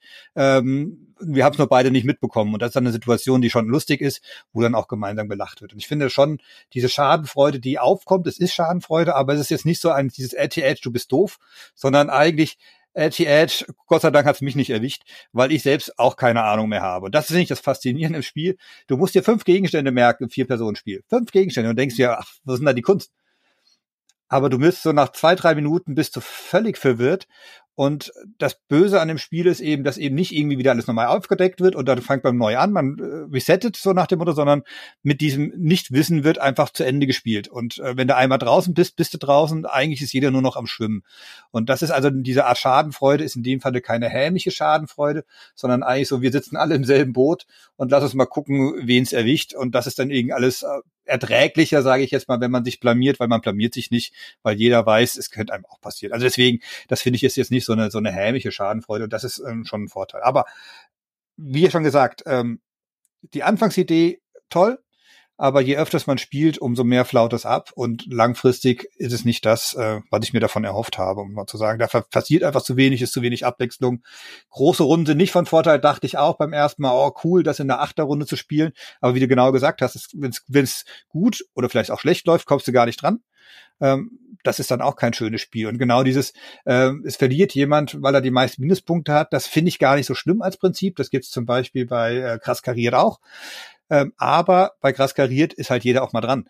Und bei dem Spiel kann es halt sein, dass du quasi gewinnst, weil du nichts gemacht hast. Und das ist einfach nicht Sinn eines Spiels, also so wie man Spiel definiert. Und deswegen, ich finde, das ist ein schönes Zwischendurch. Man kann das mal, wenn man, das haben wir auch gemacht, wir waren im Restaurant, hatten, mussten halt gerade warten, bis das Essen kommt, packst mal kurz auf den Tisch raus, hast fünf Minuten Spaß, lachst, dann kommt's Essen und jeder packt's weg und schön war. Also dann war das ein guter Zwischenfüller so ungefähr. Dafür ist das Spiel gut. Ähm, aber für mehr auch nicht. Als Absacker oder als äh, Opener habe ich es auch in verschiedenen Runden gemacht. Wurde, wie gesagt, am Anfang auch gerne gesehen, aber als ich dann irgendwann wieder mitgebracht habe, ach nee, komm, das ist so anstrengend. Nimm mal was anderes. Ähm, wir haben auch genügend andere Opener, so nach dem Motto. Also es hat einfach wirklich gesagt, diesen Reiz verloren. Ähm, ja, ja, also die ersten ein, zwei Partien fand ich das auch lustig und dachte, auch ja, erstmal was Neues. Aber es war für mich dann irgendwann völlig, also völlig belanglos. Klar ist es dann mal irgendwie lustig, wenn jemand sich irrt oder nicht. Aber ich würde auf die Packung draufschreiben, that's not a game, zumindest nicht für mich und äh, würde das Spiel demnächst jetzt auch wieder weiter, weiter verschenken. Also wenn es jemand haben will, meldet euch, dann schicke ich es euch. Ähm, für mich. dann verdeckt. Genau, verdeckt und dann und dann äh, packe ich Amerigo in die Schachtel und dann sagst du, hey, that's not, that's not a head. Nein, also es ist auf jeden Fall nicht nicht ein Spiel, was mich jetzt langfristig fesselt. Die ersten ein, zwei Partien war es irgendwie lustig und neu und äh, außergewöhnlich, aber mittlerweile muss ich auch sagen, brauche ich nicht mehr. Ähm, und da hat Kasper Lapp aus meiner Sicht andere Spiele, die mir erheblich mehr Spaß machen. Und auch bei Ravensburger gibt's andere Spiele, die mir erheblich mehr Spaß machen. That's not a head war nix für mich, zumindest nicht langfristig. Ganz anders als das Spiel, was du jetzt mitgebracht hast. Hammer Überleitung. Genau. Ist auch ein bisschen größer als das kleine Kartenspiel. Stecken mehr äh, Entscheidungen äh, drin, ja. Stecken auch mehr Entscheidungen drin, wobei darüber können wir gleich im Detail nochmal reden. Ich habe dabei Distilled von Dave Beck ähm, auf Deutsch erschienen bei Giant Rock, also wieder im Endeffekt im, im Happy Shop Kosmos, wurde meiner Meinung nach auch über die Spieleschmiede äh, ge gebackt, also finanziert, kam aber jetzt natürlich auch in der normalen Retail-Version raus, beziehungsweise die Retail-Version hat ein bisschen weniger als die Crowdfunding-Version, also da fehlt ein bisschen Inhalt. Das fällt allerdings nicht auf, weil auch wenn man die Retail-Version aufmacht, wird man von Material und von Inhalten erschlagen. Es ist halt wie so ein klassisches Liebhaber-Crowdfunding-Projekt, wo ganz, ganz viel Liebe zum Detail reingegangen ist, um schon äh, Kritikpunkt wegzunehmen, oder schon vorzunehmen, natürlich so ein bisschen auf äh, Kosten der Begreifbarkeit und Fluffigkeit des Spiels, weil es einfach ein bisschen überladen ist. Was machen wir? Bei Distilled stellen wir Spirituosen her. Ganz einfach. Ähm, wir haben eine Brennerei die steht uns zur Verfügung und da ist natürlich der obligatorische Kessel auch dabei. Und wir müssen uns im Laufe des Spiels Zutaten schaffen, anschaffen. Was wir immer brauchen, um Alkohol fest äh, zu brauen oder äh, Spirituosen herzustellen. Wir brauchen immer Hefe. Wir brauchen immer Wasser und wir brauchen immer eine bestimmte Art von Zucker. Das wird bei dem Spiel durch drei Kartentypen dargestellt. Es gibt äh, Zucker auf Getreide, auf Pflanzen und auf Fruchtbasis. Und ähm, das Zeug sammeln wir mehr oder weniger ein, dann wird das alles in einen Gärprozess äh, in unseren Kessel gemacht und das macht man mechanisch, dass man die Karten mischt. Und wie ich dann aus der Spielanleitung gelernt habe, wird quasi am Anfang dieses Destillationsprozess was rausgenommen und am Ende bleibt natürlich auch noch was über. Und das, das symbolisiert man bei dem Spiel, indem man die, wenn man mischt die Karten, die man da jetzt reingeworfen hat und die oberste, die unterste Karte nimmt man wieder raus. Und die restlichen Karten sind dann eben mein, mein Destillat und mein Spirituose, die ich hergestellt habe. Und dann gucke ich mir das an und glücklicherweise habe ich äh, verschiedene Rezepte zur Verfügung und kann sagen, jetzt habe ich ein Wodka oder ein was auch immer hergestellt. Ähm, deswegen, um da ein bisschen breiter aufgestellt zu sein, sollten wir uns auch äh, versuchen, neue Rezepte kennenzulernen. Und damit wir einfach unsere, unser Geschäft ausbauen können und mal zeigen können, wir können nicht nur Wodka, sondern wir können auch den einen oder anderen Rum oder wir können auch einen Whisky herstellen. Ähm, genau. Das Spiel geht über sieben Runden. Und funktioniert, dass man immer anfangs eine Marktphase hat. Da kauft man sich eben Sachen ein, beispielsweise Zuckerzutaten, aber auch äh, sowas wie Flaschen, Fässer. Wir können auch Spezialisten einstellen, die uns dann halt verschiedene Stellschrauben äh, uns nochmal begünstigen und so eine Sache. Wenn wir dann die Einkaufsphase abgeschlossen haben, dann machen wir diese Destillationsphase, so ein bisschen Push Your Luck mehr oder weniger, weil ich, wie gesagt, Sachen gerade rausnehme. Und dann spielen wir die Verkaufsphase. Damit versuche ich A, Siegpunkte zu zu generieren, zu erkaufen. Also das ist aber nicht entscheidend, sondern das ist für das Spielende entscheidend. Aber ich verdiene natürlich auch Geld, die ich dann in der nächsten Runde in der Marktphase wieder für neue Zutaten oder was auch immer benutzen kann. Ähm, ja, und es gibt halt noch so, wie gesagt, verschiedene Rezepte. Dann gibt es so gewisse Labels, die sind nicht zu unterschätzen. Ähm, also es gibt eine gewisse Anzahl oder man kann sagen, der Markt ist überfüllt, wenn zu oft dieser gewisse Rum gemacht wird. Am Anfang weiß das die Kundschaft noch zu schätzen und deswegen kriegt man noch Belohnung. Wenn aber irgendwann zu viel mal dieser Rum produziert wurde, dann ist einfach die Kundschaft wahrscheinlich dran gewöhnt und eben nicht mehr so außergewöhnlich. Dann kriegst du zwar weiterhin dein Einkommen, aber eben nicht mehr diesen Vorteil, den du von diesem Label hast. Das Spiel endet nach sieben Runden mit meisten Siegpunkten. Zusätzlich gibt es noch, ähm, also die man halt während des Spiels verdient hat durch, durch die Spirituosen, die man hergestellt hat. Es gibt dann noch so drei öffentliche Ziele, wo man im Konkurrenz steht. Wer zuerst was auch immer was geschafft hat, kriegt da halt nochmal Punkte. Und zusätzlich, das kennen wir so ein bisschen beispielsweise auch von Flügelschlag, wir haben persönliche Ziele ähm, und müssen das ist eher so Archinova, nach einer gewissen Anzahl des Spiels muss man halt welche rausschmeißen und die anderen behält man. Man kann also am Anfang ist man noch sehr breit aufgestellt, während des Spiels sollte man sich langsam konzentrieren. Diese Ziele, die persönlichen Ziele sind meistens aber auch in Konkurrenz zu anderen. Also das heißt, ich habe am meisten davon oder hm, hm. also man muss immer ein bisschen auch nach rechts und links gucken. Deswegen macht es auch Sinn, erst so zur Mitte des Spiels sich da festzulegen, welche äh, speziellen oder privaten Ziele man machen will, weil man auch gucken will, was machen die anderen. Genau, und nach sieben Runden ist das Ganze fertig und man muss ein Batzen Zeug wieder gut in das, äh, äh die Spielbox einpacken. Da ist äh, Gott sei Dank ein schönes Insert drin. Das macht Spaß, aber da ist man schon durchaus beschäftigt beim Abbau, den man auch beim Aufbau hatte. Ja, absolut. Also äh, die, also die Materialqualität, du hast sie gerade angesprochen, die finde ich überragend ähm, die Dicke der Plättchen, die, die, die schöne Ausgestaltung der Spielermarker, das Geld. Also das sind wirklich ähm, die, die, die Spielerboards. Das ist alles wirklich ganz hochwertig produziert, sieht ganz toll aus und ich finde es wirklich ein sehr, sehr, sehr thematisches Kennerspiel. Und das ist was, was ich sehr gerne mag, wenn Spiele ein Thema haben und mich in dieses Thema auch hineinziehen und ich wirklich diesem Thema auch folgen kann. Und alles, was ich mache, ist diesem Thema auch ein Stück weit untergeordnet. Und das ist etwas, was mir an Distilled sehr gut gefällt. Ähm, und natürlich macht man immer irgendwie das Gleiche. Also du versuchst am Anfang deine Ressourcen zusammenzusammeln. Also du musst dann halt deine Zutaten bekommen. Du kannst dir vielleicht noch mal äh, ein neues Rezept kaufen oder du kannst deine Brennerei ausbauen oder jemanden einstellen. Also, also am Anfang schaffst du irgendwie die Voraussetzungen dafür, dass du gut ausgerüstet bist für das, was du vorhast. Dann hast du eine, ähm, hast du diese Destillationsphase und in der kann es auch mal frustig zugehen, wenn du nämlich blöderweise gerade die Sachen aus deinem Stapel rausmischst, die du dringend brauchst, um dein Rezept zu erfüllen. Und dann hast du halt eben nicht den hochwertigen äh, Gin produziert, sondern vielleicht nur einen billigen Fusel, der dir wenig Geld und wenig Fortschritt bringt, auf den du dich aber eben eine Runde lang vorbereitet hast, aber hast allerdings gerade blöderweise die Karten rausgezogen, die du gebraucht hättest, um da äh, die entsprechende Zuckersorte drin zu haben oder so. Ähm, dann kann das auch für Frustelemente sorgen. Das heißt, es ist eine nicht zu unterschätzende Glückskomponente in diesem Spiel dabei. Und das ist etwas, was ich im Regelfall nicht so gerne mag. Hier stört's mich nicht so sehr, weil ich kann dieser Glückskomponente ein bisschen vorbeugen, indem ich mich halt besser vorbereite, besser ausrüste, mehr Zuckerarten reinmische oder mehr Zuckerkarten reinmische, äh, vielleicht auch höherwertige Zuckerkarten reinmische. Aber da gibt's natürlich trotzdem ähm, Elemente in diesem Spiel und, und ich habe das mit ein paar Leuten gespielt, die gesagt haben, oh, das ist mir eigentlich zu glückslastig. Also wenn du in den ersten beiden oder den ersten Runden, in denen du dann mal vielleicht ein hochwertigeres Getränk produzieren möchtest, dann hast du ähm, deinen, deinen ersten ähm, ja, keine Ahnung, hast dann irgendwann dein erstes Rezept gekauft, kaufst dir dann irgendwann deinen Zucker, also hast dich da irgendwie vorbereitet. Das geht in der ersten Runde natürlich noch nicht, ne? Das kannst du, glaube ich, äh, in der späteren Runde dann zuerst machen, in der zweiten oder in der dritten, hast du vielleicht die, die Ressourcen, die Zutaten, hast dir dann ein Rezept gekauft, hast dich da irgendwie drauf vorbereitet und ziehst dann blöderweise gerade irgendwie die, die Ressourcen raus aus deinem Stapel, die du gebraucht hättest. Und das wirft dich unheimlich zurück dann ähm, im, im, in, in, in dem Geld, was du hast oder in den Möglichkeiten. Hast dann vielleicht eine Flasche geopfert dafür. Also das sind dann irgendwie so Dinge, die dann ärgerlich sind. Das heißt, du fängst dann quasi wieder bei, bei Null an oder hast zumindest nicht den Fortschritt, wie ihn andere haben. Und sich dann da wieder ein bisschen zurückzukämpfen, ähm, das, das hat bei einigen Spielern, Spielerinnen, mit denen ich das gespielt habe, doch für ein gewisses Frustpotenzial gesorgt.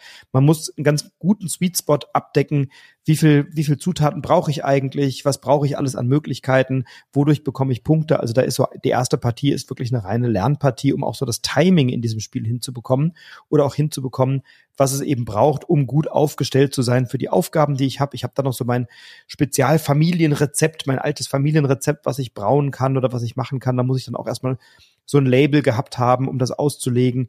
Ich kann manchmal äh, Spirituosen auch länger reifen lassen im Keller das bringt mir dann vielleicht ein paar Punkte oder so Aromakarten, die dann definieren, ob mein, ob mein Getränk äh, nach nassem Pudel oder nach Heftpflastern oder vielleicht nach Vanille riecht. Ähm, das, das bringt dann noch mal so eine nette Zusatzkomponente mit rein, aber auch das Timing. Wann mache ich so eine, wann mache ich ein, eine Spirituose, die eben länger reifen kann, weil ich für die dann eben nicht sofort Geld bekomme. Also wie lange kann ich mit den Ressourcen vielleicht eine Runde oder zwei auch klarkommen, ohne dass ich sofort was verkaufe. Das sind Dinge, die muss man erstmal rausfinden und experimentieren. Und ich habe jetzt ein paar Partien gespielt und habe durchaus Leute gehabt, die gesagt haben, nee, das brauchst du eigentlich nicht mehr mitbringen, das ist mir irgendwie zu glückslastig. Die waren dann frustriert, wenn sie halt in den ersten ein, zwei, drei Rezepturen oder äh, Mischungen mal Pech hatten. Ähm, mich hat dieses Schicksal noch nicht so ereilt, deswegen spiele ich das Spiel nach wie vor gerne.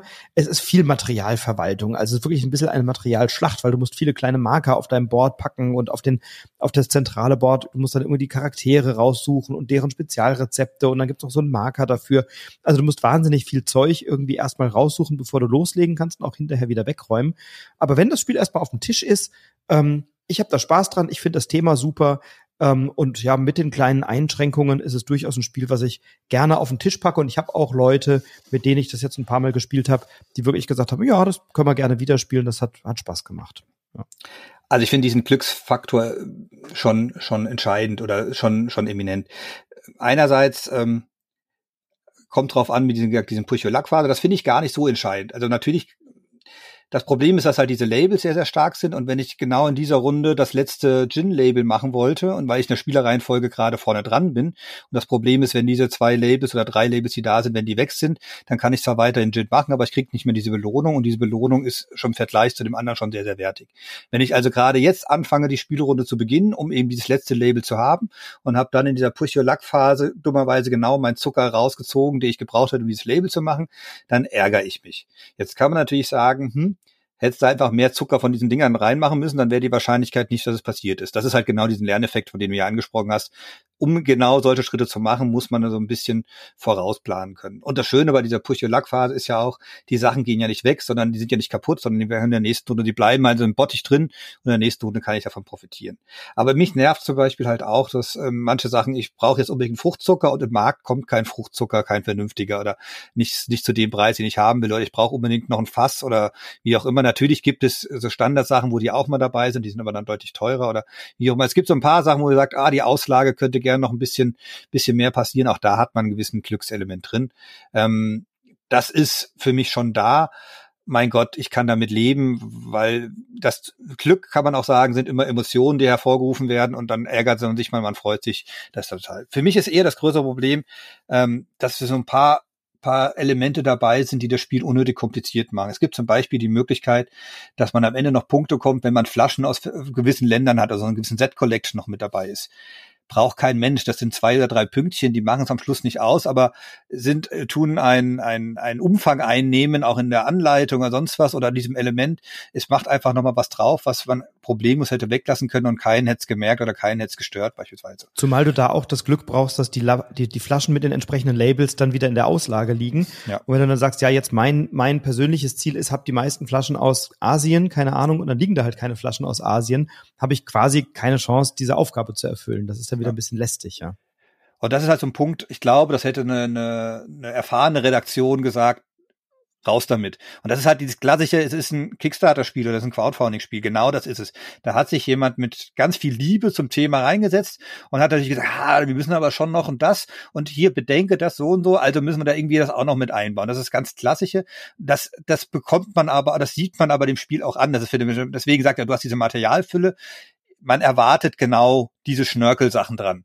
Und wer das nicht mag, dem sieht man dem Spiel eigentlich schon an, nee, lass mal, das wird mir schon zu viel Kleinteiligkeit sein. Das ist dann einfach nicht meine Art Spiel. Also das werfe ich dem Spiel auch in dem Sinne gar nicht vor.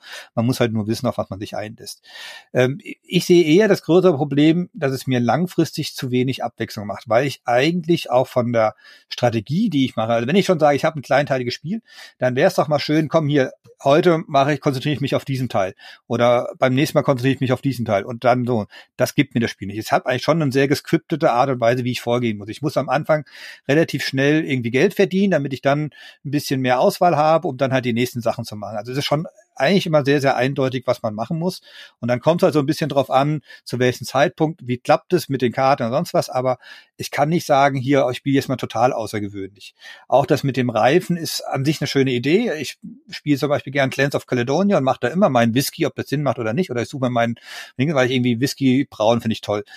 Aber bei dem Spiel hier selbst, es gibt keinen Grund, warum ich in der letzten Runde beispielsweise nochmal Whisky machen sollte, weil dieses Reifenprozess es dauert zu lange, es kommt hinten nichts bei raus. Und irgendwie ist das, das fühlt sich auch doof an. Also man in der letzten Runde nochmal Whisky zu brauen, lohnt sich einfach nicht. Es ist Vergleich zu allen anderen Aktionen einfach nicht gleichwertig. Und das ist so das, was ich im Spiel so ein bisschen vorwerfe.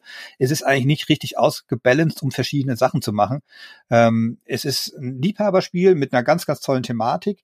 Ähm, es tut aber ein bisschen so die mechanischen Schwächen dadurch kaschieren, weil ich einfach mit so viel Thema und so viel Inhalt darüber gestülpt wird, dass ich da vielleicht nicht so genau in die Ecke reingucken sollte. Ähm, deswegen für mich ein schönes Spiel, gutes Spiel, aber kein, kein Highlight-Spiel dadurch. Und auch keines, was so richtig langfristig trägt, wie du es gesagt hast. Also der, der Spielablauf ist eigentlich immer gleich, weil du wenig Möglichkeiten hast zu entscheiden und sagen, heute mache ich es mal komplett anders. Ne? Du musst am Anfang ein, zwei Runden billigen Fusel produzieren, um halt mal das erste Geld zu verdienen. Und damit kannst du dann irgendwann Sachen kaufen und so ein Whisky mal wirklich länger reifen lassen. Das kannst du dir eigentlich auch erst leisten von den Ressourcen, von den Rohstoffen, von den Fässern, die du brauchst. Ab der Runde vielleicht drei, vier oder sogar fünf. Ne? Da hast du dann vielleicht mal genügend Geld, um dir dann mal alles zusammenzukaufen, aber wirklich mal was hoch, richtig hochwertiges zu machen, musst dir vorher noch noch ein teures Rezept gekauft haben und dann reift der mal über zwei oder drei Runden. Ja gut, ne? Also das, das ist dann. Dann ist das Spiel aber vorbei. So Dinge, ja, genau, dann ist das Spiel schon wieder vorbei. Und das sind so Dinge. Ähm, ich habe ich hab mir die Erweiterung noch geholt, Afrika und Mittlerer Osten. Und das Spiel suggeriert ja eine absolute Vielfalt durch mehr Rezeptkarten und mehr Länder und mehr Charaktere und so. Ähm, aber es ist mehr vom Gleichen. Also ob ich jetzt, ob ich jetzt das Rezept mache oder das Rezept mache. Ich kann ja noch gar nicht, ich habe jetzt schon ein paar Partien gespielt, ich kann ja gar nicht benennen, wie die Getränke alle heißen, ähm, die, die da drauf sind, weil da brauche ich halt ein bisschen andere Zutaten und ich brauche halt mal ein anderes Fass und ich brauche mal eine andere Flasche oder so ähm, oder statt einem Fass einen, einen Tonkrug oder irgendwas oder Amphore. Jo, aber es ist im Wesentlichen immer das Gleiche und auch über die Erweiterung, dann kommen halt noch mehr Rezepte rein, dann kommen noch mal mehr oder andere Verbesserungskarten rein, da kommen ein paar andere Zutaten noch rein, andere Charaktere, aber eigentlich ist es irgendwie dann immer das Gleiche und das fand ich dann ähm, auch ein bisschen enttäuscht und ich glaube, das ist auch etwas, was du gesagt hast, das ist halt so ein Crowdfunding-Kickstarter-Thema. Äh, die packen dann ganz viel Zeug da rein ähm, und das sind auch Sachen, die alle irgendwie Spaß machen die aber über die mangelnde Variabilität nicht ganz lange tragen. Also ich sehe dann schon auch ein Ende, dass ich nach ein paar Partien sage, ja, das ist schon nett, aber von mir aktiv auf den Tisch kommen, weil ich da immer was anderes mache, das passiert da nicht. Ne? Und trotzdem habe ich es momentan noch ganz gerne auf dem Tisch, weil eben auch das Material so schön ist, weil es so wahnsinnig thematisch ist und weil ich schon Lust habe, diesen Sweet Spot des Timings, wann produziere ich was und in welcher Reihenfolge oder so, den noch so ein bisschen auszuquetschen oder zu gucken, wie kann ich das möglichst gut machen. Und dafür taugt es noch und wird vermutlich aber auch nicht ewig in meinem Regal bleiben. Ja, das weiß ich noch gar nicht, weil ich finde, es tut halt schon eine Nische bedienen und gerade das Thema, dieses Thema ist halt so ein Ding. Also es gibt genügend Freunde, die man genau mit diesem Thema auch locken kann. Und ähm, also solange ich den Platz noch habe, das ist äh, zwar bei mir äh, fraglich, ob ich den habe, aber ich finde es von durch die Art und Weise das Thema, das bleibt schon noch länger hier, weil ich genau weiß, ich habe so ein paar Leutchen, die treffe ich vielleicht selten im Jahr, aber mit denen kann ich das mal auf den Tisch bringen. Es ist einfach nur nicht so, dass es mich jetzt aus äh, aus Hobbyspielersicht so reize, ich sage, hier, das bleibt auf dem Tisch und das wird jeden Tag jetzt mal gespielt und einfach, weil ich immer was Neues entdecke, das, das bietet das Spiel einfach nicht. Das muss einem klar sein. Ich finde auch, für dich auch diesen, diesen Aromazufall hast du ja gerade mal angesprochen. Das ist für mich so ein, so ein klassischer billiger Witz. Das heißt, ähm, das ist ein Zufall und dann, dann schmeckt mein Whisky auf einmal nach Turnschuh und beim nächsten Mal mit Vanillearoma. Das ist am ersten Moment ja ganz lustig. Aber langfristig ist es einfach nur, nur hemmend oder ärgerlich und man fragt sich halt, warum. Also das ist für mich so ganz klassisch. Das war so, dass ich kann mir sehr, sehr gut vorstellen, wie das entstanden ist in der Runde. Haha, komm, lass uns das noch so und so. Dann haben die noch drei Tage irgendwelche Aromen äh, gesammelt und da irgendwie tolle Witzchen zu machen, aber es springt halt im Spiel nicht weiter. Und das ist für mich so, das ist so klassisches Ding eine erfahrene Redaktion hätte gesagt, wenn der Whisky reift, dann hat er ein Aroma und dadurch, dass er lange gereift ist, kriegt er einfach mehr Aromapunkte, um einfach diesen Aufwand zu belohnen. Und so fragt man sich immer, ich weiß gar nicht, was rauskommt, ich bin eh schon hinten dran, weil ich einfach Zeit verliere und das ist bei dem Spiel ja nicht entscheidend. Und dann werde ich dann, wenn ich Pech habe, werde ich noch ausgelacht, haha, aber dein Whisky schmeckt nach äh, Waschmittel oder sowas ähm, da freuen sich alle anderen, nur nicht die Person, die mehr oder weniger die Zeit investiert hat. Aber wenn man das jetzt wirklich ernsthaft versucht äh, zu spielen oder ohne, wenn man das verbissen würde, glaube ich, wäre das so ein Kopf vor, ein Schlag vor den Kopf. Das muss einfach nicht sein. Und das sind halt so kleine Details, wo ich sage, ja, also, sag Crowdfunding. Punkt. Damit passt eigentlich alles zusammen. Und ja, und das ist auch so ein Element, das hatte ich auch ein paar Mal. Ne? Dann machen zwei Leute zum gleichen Zeitpunkt, äh, destillieren sie etwas, was eben länger reift und bei dem einen schmeckt es halt hinterher und bei dem anderen nicht. Sie haben aber eigentlich exakt das Gleiche getan und der eine hat halt Glück gehabt und die richtigen Karten gezogen oder sich da in sein, unter sein Deck gelegt und der andere hatte die falschen Karten und das ist dann ein bisschen frustig und ein bisschen ärgerlich. Das tut irgendwie dem Spielspaß insgesamt nicht so einen Riesenabbruch. Ähm, aber ja, dadurch, wie du sagst, ist kein Highlight, aber trotzdem ein, ein schönes und nettes Spiel. Wie gesagt, ich spiele es nach wie vor gerne. Ähm, ich glaube, es wird kein All-Time-Classic bei mir, aber eben ein Spiel, wenn das zweimal im Jahr auf den Tisch kommt, wird es seinen Zweck erfüllen und macht dann auch entsprechend Freude. Ja. Dann kommen wir schon zum letzten Spiel oder zur letzten Box, die wir heute besprechen. Ähm, das ist eine Box, die allerdings auch nur einmal auf den Tisch kommt oder dreimal, um genau zu sein. Äh, das ist hier aber umso bedauerlicher, denn wir sprechen über die aktuelle Unlock-Box Game Adventures. Und äh, ja, wer das Unlock-Prinzip kennt, der weiß, wir haben so einen, ja, ist nicht wirklich ein, nicht wirklich ein Escape oder ein Exit-Raum oder sowas, sondern wir erleben wirklich ein kleines Abenteuer. Und in diesem Abenteuer dürfen wir verschiedene, haben wir ein Deck von 60 Karten. Und auf diesen Karten haben wir Hinweise. Auf diesen Karten haben wir Gegenstände, die wir miteinander kombinieren können. Auf diesen Karten haben wir Räume, die wir betreten und durchsuchen können. Wir haben Maschinen, die wir finden, die wir dann über eine App bedienen. Ähm, ja, und Elemente, die wir einfach finden. Und in der aktuellen Unlockbox Game Adventures, die ist 2021 erschienen, ähm, dann 2022 auf Deutsch von Mathieu Casnin, Thomas Coe und Jeremy Koch äh, bei den Space Cowboys im Deutschen ähm, von Asmodee vertrieben. Eine Ursprungsidee, die auf Cyril de Magd oder de Markt, ich weiß gar nicht, wie man ihn ausspricht, zurückgeht. Ähm, jedenfalls von der Unlock-Reihe gibt's ja schon eine ganze Reihe von Boxen und das ist eben die aktuellste, bestehend aus drei Fällen. Und das Besondere hierbei ist, dass diese drei Fälle sich alle orientieren an bekannten und etablierten Brettspielen und Brettspielthemen, nämlich in diesem Fall an Zug um Zug, an Pandemie oder Pandemic Legacy und an Mysterium. Und somit definieren die auch unterschiedliche Themenschwerpunkte. Das eine ist eben so eine Wirtschaftskriminalitätsgeschichte, würde ich mal sagen, oder Familiengeschichte innerhalb in einem Zug. Das andere ist eine, ja, da sind wir eben die die Wissenschaftler, die Forscher, die versuchen, die Pandemie zu beseitigen und zu lösen. Und im dritten Fall haben wir einen, einen Kriminalfall oder ein, Mysteri ein Mysterium, das wir aufklären dürfen im, im, im Bereich von Mysterium. Und die Unlock Game Adventures funktionieren nur mit einer App. Ich würde immer empfehlen, das über einen, oder alle Unlocks funktionieren über eine App. Das heißt, ich würde immer empfehlen, ein Tablet dazu zu nehmen auf einem, auf einem kleinen Telefon oder iPhone oder sowas. Ist das alles zu fuddelig, nicht gut lesbar? ähm, auch schwierig, wenn du zu zweit oder zu dritt dieses Spiel spielst, denn du kannst es alleine spielen, aber bis zu fünf Spielenden. Ich würde immer sagen, spiel zu zweit oder zu dritt, dann hast du noch eine gute Möglichkeit zu, zu diskutieren, zu kombinieren. Ähm, du hast spannende Rätsel mit dabei, du hast interessante Aufgaben, knifflige Knobeleien, die du machen kannst. Und wenn du da zu viele bist, dann zerfasert das schnell. Ich habe das einmal zu viert gespielt, nie wieder. Ähm, spiele es in der Regel wirklich mit meiner Frau zu zweit und da haben wir immer richtig Freude dran. Freue mich jetzt auch schon auf die neuen Fälle. Und bei, der, bei der Unlock Game Adventures Reihe fand ich es wirklich sensationell, wie gut diese Brettspielthemen wirklich umgesetzt worden sind in diesem Spiel. Ähm, der, der Fall, der mich am meisten begeistert hat, war der, der sich an dem Pandemic oder Pandemie-Thema orientiert, weil er komplex war, weil er knifflig war, weil er, weil er schwierig war und weil das Thema aber auch so durchkam und wir ja alle gerade aus einer Pandemie herauskamen. Ich glaube, das hat uns dann vielleicht noch mal mehr getriggert zu sagen, ja, wir sind jetzt die Wissenschaftler und Wissenschaftlerinnen und lösen dieses Thema. Gleichzeitig mag ich auch dieses Mysterium-Thema sehr gerne. Ähm, also ich hatte sehr viel Freude dran. Bevor wir gleich ein bisschen mehr ins Detail gehen, frage ich dich erstmal, wie hat dir denn die Unlock Game Adventures Box gefallen? Ausgesprochen gut. also ich muss sagen, ich bin bei Unlocked ist ja sowieso, ich weiß noch ganz, die erste Box, ähm, die habe ich mal ausprobiert, fand ich, ja, ja, App, hm, boah, warum also da waren ja immer die Konkurrenz, dass man jetzt zu, zu der Cosmo der Exit-Reihe sieht und das hatte mich damals noch nicht ganz so abgeholt. Man muss einfach sagen, über die Jahre ist das Thema App natürlich immer weiterentwickelt worden und zwar in eine Richtung, die ausgesprochen gut ist. Ähm, auch der Tipp Tablet gehe ich voll mit. Der nächste Tipp ist bitte nicht äh, die Lautstärke ausschalten, weil ähm, manchmal ist das durchaus ein Hinweis, der, der auch noch über die Begleitmusik kommt oder sowas. Man darf das nicht unterschätzen. Es ist wirklich äh, multimedial in dem Sinne oder werden verschiedene Sinne angesprochen gesprochen, auch über die App.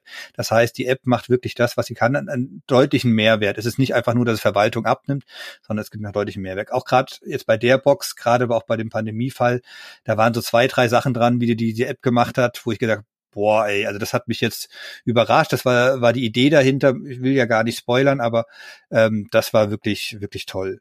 Der entscheidende Punkt ist jetzt bei dieser Box, die wirklich sie noch mal ein bisschen weiter abhebt, ist einfach für uns natürlich als Hobbyspielende äh, dieses Metagame, also diese Art und Weise, wie sind die bekannten Spiele mit der Charakteristik, treffen sich in diesem Fall wieder.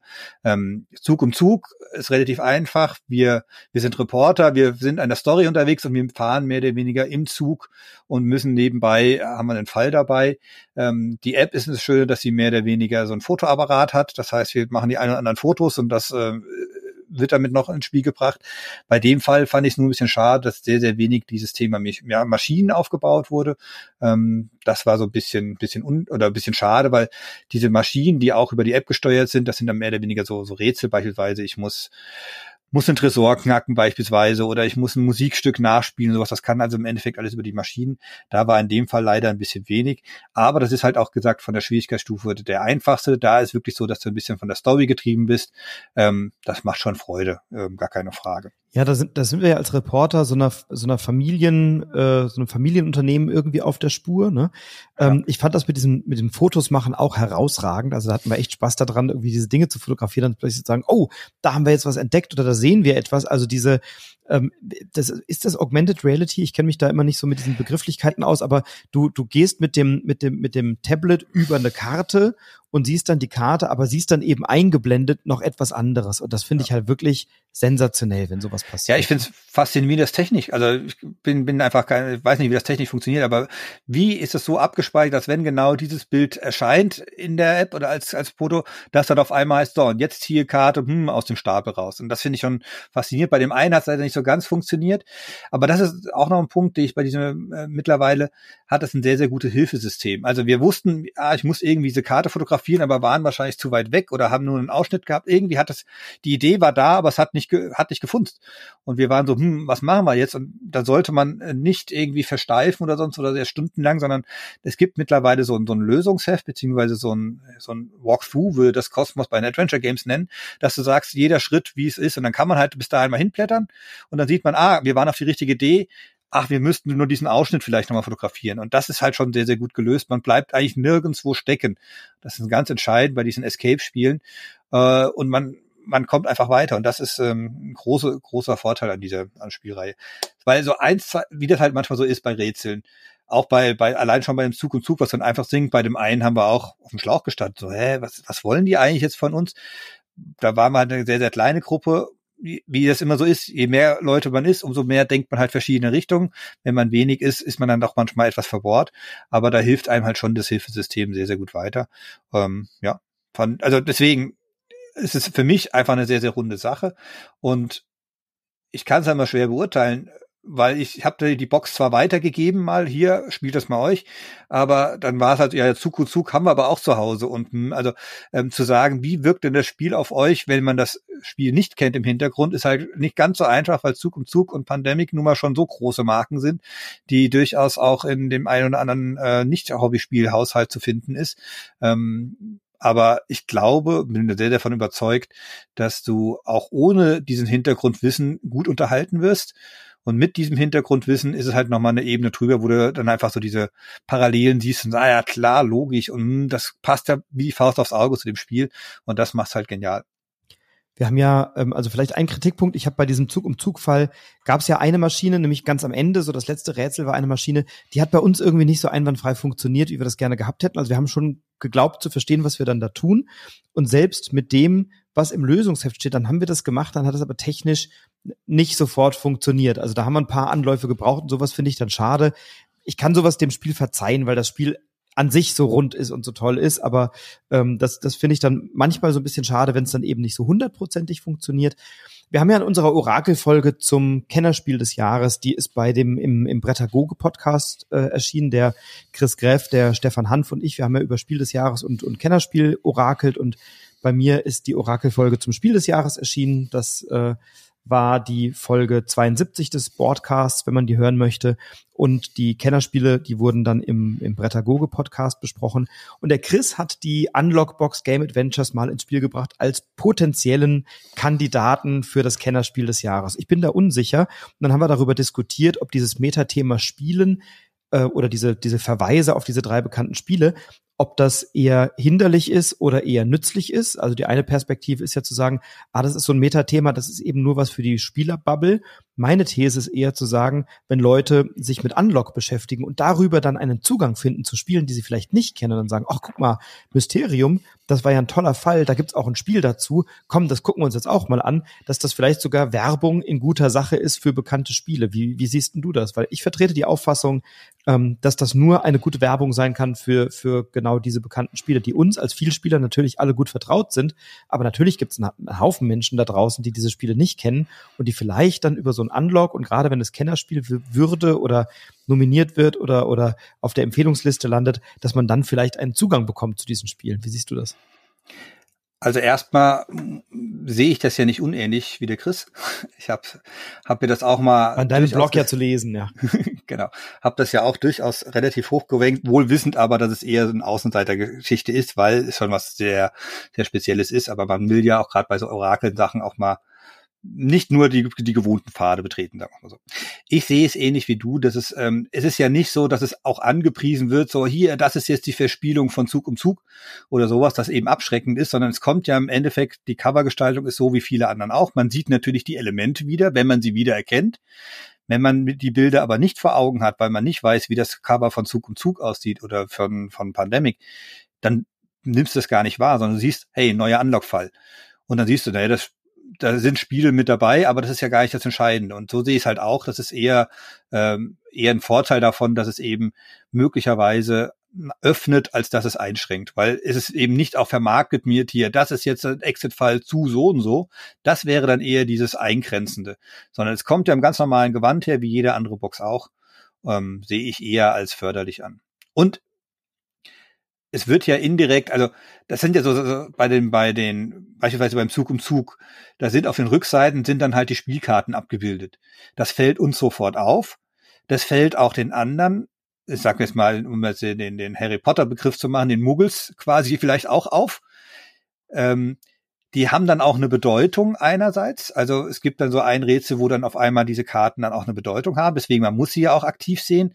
Aber es ist jetzt auch nicht so, dass das irgendwie ähm, abschreckt in dem Sinne, dass, dass man nur dieses Wissen, nur mit diesem Wissen äh, weiterkommen kann, sondern es ist einerseits eine, eine Verknüpfung, die aber nicht auf dem Vorwissen aufbaut. Und das ist halt genau das, was man ja erreichen will. Ob jetzt wirklich jemand, der gesagt hat, mir hat der Mysterium-Fall gefallen und deswegen äh, gefällt mir auch das Spiel, den Schritt würde ich noch nicht mal gehen, weil die natürlich andere Spiele sind. Also ganz klar, Mysterium ist schon ein sehr eigenes Spiel, eine sehr, hat eine sehr eigene Charakteristik. Ob jetzt jemand sagt, hier, mir hat das Exit-Spiel gefallen und deswegen wird mir auch Mysterium gefallen, das ist nicht gegeben, aber es ist zumindest die Neugier entstanden. Und ähm, dann müssen halt die Leute gucken, ob das zu einem passt oder nicht zu einem passt. Ich möchte das so gerne glauben. Ähm, also mich würde das freuen, wenn, wenn dieses Spiel Werbung macht in der guten Sache, weil es sind ja wirklich drei herausragend gute Spiele. Äh, was mir an dem Mysterium, also, also generell, was mir bei Unlock gefällt. Ich habe Unlock auch schon mal in meiner Reihe Sonntagsfrühstück empfohlen, hier im Podcast. Äh, in der Folge suche ich gleich raus. Ähm, aber die, was, was mir hier wirklich gut gefällt, ist, in der Folge 33 war es. Ähm, was mir wirklich gut gefällt, ist wieder der, der unterschiedliche Zugang. Also bei, bei, bei Zug um Zug bin ich eben der Reporter, der so von außen etwas beobachtet und versucht, so ein bisschen so in diesem Familienunternehmen zu schnüffeln, auf der Suche nach der guten Geschichte, herausfinden, was ist da eigentlich passiert. Bei dem Mysteriumfall löse ich wirklich einen Kriminalfall. Also da muss ich am Ende auch aufklären, wer war es denn und wie ist das Verbrechen passiert und was, was führte dazu. Und dann mache ich mich eben auf den Weg durch so ein altes Haus und muss dann auch eben Dinge entdecken. Ich will gar nicht zu viel spoilern, ne? aber in den Räumlichkeiten findet man dann Dinge oder dann passieren natürlich mysteriöse Dinge, äh, die dann auch überraschend sind, wo ich dann auch so, ich sag mal, so eine okkulte okkulte Dinge benutzen oder durchschauen muss oder so.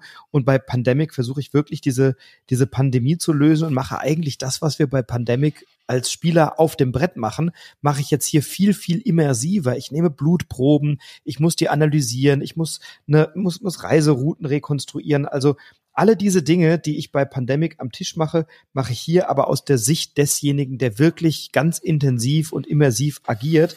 Ähm, und, und da finde ich wieder so verblüffend, was in diesem Spiel passiert. Und ich weiß, dieser Pandemic-Fall, der hat uns sehr viel Zeit gekostet. Also das war jetzt nichts, was man, weil der war sehr schwierig. Ähm, da haben wir bestimmt zweieinhalb, vielleicht sogar drei Stunden drauf verwendet, meine Frau und ich. Die haben wir gelöst im Urlaub letztes Jahr. Da waren wir in Hamburg. Und da waren wir abends irgendwie noch so an der Hotelbar und sagten, komm, wir machen mal so ein Stündchen. Und nach einer Stunde sagte die, wir waren relativ spät, weil wir einen langen Tag hatten, sagte die Hotelbar, wir schließen jetzt. Und dann äh, sind wir hoch aufs Zimmer und haben gesagt, wollen wir morgen weitermachen? Nee, komm, das lösen wir jetzt noch fertig. Und dann haben wir noch irgendwie zwei Stunden bis spät in die Nacht dieses Ding gelöst, weil es uns so gefesselt hat. Und das war, das war wirklich richtig cool. Und ähm, deswegen, was, was mir bei Unlock so gut gefällt, ist, dass die immer irgendwie unterschiedlich und immer wieder anders sind und es immer, immer wieder aufs Neue schaffen, was Neues zu machen, technisch was Neues zu machen, inhaltlich was Neues zu machen, mich immer wieder zu überraschen. Ähm, und ich finde, diese Game Adventures ist aus meiner Sicht vielleicht sogar die beste Unlock-Box. Also es gibt natürlich auch andere, die großartig sind, aber vielleicht sogar die beste oder die, die mich am meisten abgeholt hat. Das mag aber auch damit zu tun, hängen, äh, zu tun haben, dass ich Zug um Zug, Pandemic und Mysterium einfach auch als sehr gute Spiele erachte und vielleicht bin ich da ein bisschen geprimed oder, oder gnädig, aber ich hatte da, ich hatte da wirklich viel Freude dran und ich bin immer so ein bisschen, ähm, weiß nicht, ob du das kennst, aber wenn so eine Unlockbox bei uns zu Hause rumsteht, dann steht die, solange wir nicht alle drei Fälle gespielt haben, immer sehr präsent irgendwie in unserem Sichtfeld. Und wenn wir dann abends sagen, ach komm, jetzt haben wir noch mal zwei Stunden, dann machen wir, dann ist das wirklich ein, relativ safe, dass wir diese drei Fälle sehr schnell hintereinander lösen. Und dann ist immer so ein bisschen die Enttäuschung da, oh, jetzt haben wir sie schon gelöst, wann kommt denn die nächste? Dann musst du wieder ein Jahr warten. Und das hat diese Box definitiv auch geschafft ich weiß gar nicht, ob ich sagen, es ist die stärkste. Ich fand auch die, die Vorgängerbox, die Legendary Adventures auch sehr, sehr gut. Da spielt man einerseits die Robin Hood-Geschichte ein bisschen nach, man spielt einmal Sherlock Holmes, Kriminalfall. Sherlock Holmes war dritten, auch mega stark und Robin Hood den, auch, was da für Elemente Ja, aber den fand in dem dritten Fall sogar noch viel besser, der mit einer Verfolgungsjagd anfängt und dann einen, einen Plot-Twist macht, den ich gar nicht erklären will, weil der einfach ein, überragend ist. Aber das finde ich der entscheidende Punkt. Ich finde das Gute an diesen Unlock-Sachen, dass sie mittlerweile Geschichten erzählen. Das ist das, was die Exit-Boxen nicht schaffen. Die Exit-Boxen geben zwar eine Rahmenhandlung wieder, aber in Wirklichkeit hechelst du mehr oder weniger irgendwelche äh, Aufgaben ab. Und wenn ich ja äh, beispielsweise die Herr der Ringe-Box spiele, habe ich mich keinesfalls jemals gefühlt, als würde ich jetzt quasi in diesem Herr der Ringe-Kosmos unterwegs, sondern ich habe gesagt, ich muss diese Aufgabe Haken dran, dann kommt diese Aufgabe Haken dran und das Ganze ist nur eine ja, eine Rahmenhandlung, die das irgendwie lose zusammenhält. Und das ist, glaube ich, für mich die, die Kunst, die halt Unlock besser schafft. Es hat ein größeres erzählerisches Moment dabei. Das heißt, hier werden wirklich Geschichten erzählt, die, die nachvollziehbar sind. Und deswegen hat man da ein anderes, ja, man, man fühlt sich doch mehr rein, man ist einfach noch mehr gefangen. Man, man will wissen, wie es weitergeht. Ähm, das ist für mich sind das zwei verschiedene Schwerpunkte. Ich finde, die Exit-Boxen haben durch ihre Rätselqualität was und auch gerade die, die fortgeschrittenen Boxen, dass man eben auch nicht weiß, wie ist die Reihenfolge so ungefähr. Während ich die Unlock-Boxen einfach erzählerisch deutlich stärker finde. Und dann, wie gesagt, da kommt halt dazu, dass diese App halt auch viele Möglichkeiten bietet, eben hier Sachen zu machen, dass ich, wie gesagt, auf einmal ein Musikstück, ich sitze auf einmal vor dem Klavier und denke, äh, jetzt muss ich irgendwelche Tasten drücken, ich weiß aber gar nicht was. Ich werde aber seit einer halben Stunde beispielsweise mit einem Thema äh, ein, eingelullt, sage ich jetzt mal, dann könnte man vielleicht mal sehen, Moment mal, da sind doch sind doch dauernd Töne, vielleicht spiele ich die einfach mal nach, so ungefähr.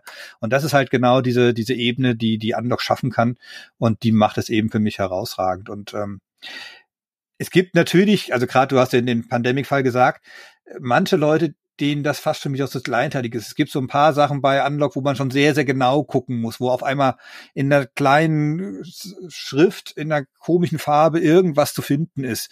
Also das ähm, macht, äh, ist, kann auch durchaus als anstrengend wahrgenommen werden. Also das muss man auch fairerweise sagen. Ähm, Gerade die anspruchsvollen Fälle, da da lohnt es sich schon wirklich die Karten auch nochmal einzeln anzufassen und sonst was. Also ist es nicht so, dass man, oder man hat so das Gefühl, die Geschichte treibt einen weiter und man wird auf einmal ein bisschen nachlässig, sondern man muss schon immer die Antennen auch durchaus offen halten, ähm, dass du hier weißt, okay, es sind auch wirklich kleine Details, die dann durchaus entscheidend sind. Und jetzt kommt dieses berühmte Aber, aber dieses Lösungsheft, was mittlerweile da ist, lässt einen nicht im Stich. Wenn man wirklich mal auf einmal nicht mal weiter weiß, ähm, dann macht es auch keinen Sinn, eine halbe Stunde irgendwie zu grübeln, sondern dann muss man einfach mal nachgucken. Und äh, wir zumindest spielen nie, dass man eine Zeit, äh, eine Zeit laufen lässt, dass diesen Stress will ich mir gar nicht geben.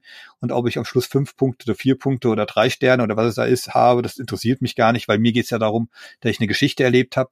Äh, und das, das schafft es. Also dieses Geschichte erzählen ist einfach die ganz große Stärke meiner Meinung nach von Unlock. Absolut. Und ähm, es ist ja auch so, dass du die, ähm, also du, du, du hast, also die, die meisten Rätsel, ich will gar nicht sagen alle, aber die allermeisten Rätsel sind thematisch super eingebunden in die Geschichte. Also die sind nicht so unverbunden. Bei Exit habe ich manchmal das Gefühl, jetzt puzzle ich hier irgendwas zusammen, weil die noch eine lustige Rätselidee hatten. Äh, und dann, wir, wir haben ja auch schon einen Exit-Fall mal zusammen besprochen. Ähm, und dann, und dann puzzle ich da stundenlang rum, nur um dann am Ende eine dreistellige Zahl aus irgendeinem komischen Puzzle herauszulesen. So, und dafür habe ich aber jetzt 20 Minuten irgendeinen Kram zusammengefaltet. Ähm, das ist was, was mich bei Exit, die spiele ich auch alle und die spiele ich auch alle noch gerne und die, die erzählen für mich aber eben auch diese Geschichte nicht und diese Rätsel sind manchmal sehr beliebig, dass ich denke, ja, jetzt haben sie halt ein Rätsel gemacht, das haben sie thematisch da irgendwie zurechtgebogen. Bei Unlock habe ich wirklich das Gefühl, dass das Rätsel und die Geschichte viel enger miteinander zu tun haben.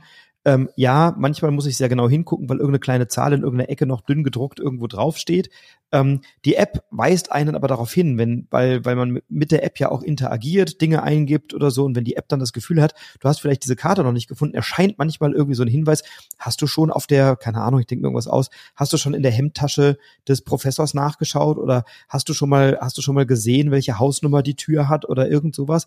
Und dann sagst du, ach nee, habe ich gar nicht geschaut. Und dann suchst du das raus und dann sagst, ach Mist, da steht ja die Zahl und dann nimmst du die entsprechende Karte aus dem, aus dem Deck raus. Und bei Unlock passiert es ganz, ganz oft, dass du ein Rätsel löst oder einen Hinweis siehst und erstmal gar nicht weißt, wie soll ich das eigentlich interpretieren. Und irgendwann hat jemand aus der Gruppe genau diese Ideen sagt, oh, das könnte doch so und so sein. Oder boah, ich sehe plötzlich was, was vorher kein anderer gesehen hat. Und da, und da hast du permanent so Dopaminausschüttungen, du hast permanent so eine Freude daran und du hast permanent so Erfolgserlebnisse. Und manchmal grübelst du dir zehn Minuten da irgendwie den Kopf wund, äh, bis dann jemand sagt, guck mal, so haben wir es noch nicht getan. Wenn wir mit Karte einfach rumdrehen, plötzlich sehen wir was oder so. Ne? Und, und das sind so Elemente, die mir bei Unlock wirklich wahnsinnig gut gefallen. Und wir, uns ist die Zeit und diese Sternchen auch völlig wurscht und wir sind uns auch nicht zu fein dafür, mal eine Hilfe in Anspruch zu nehmen. Wir sagen, wir kommen gerade nicht drauf und irgendwie kommen wir jetzt auch nicht weiter, wenn wir nochmal eine halbe Stunde drauf rumgrübeln oder so.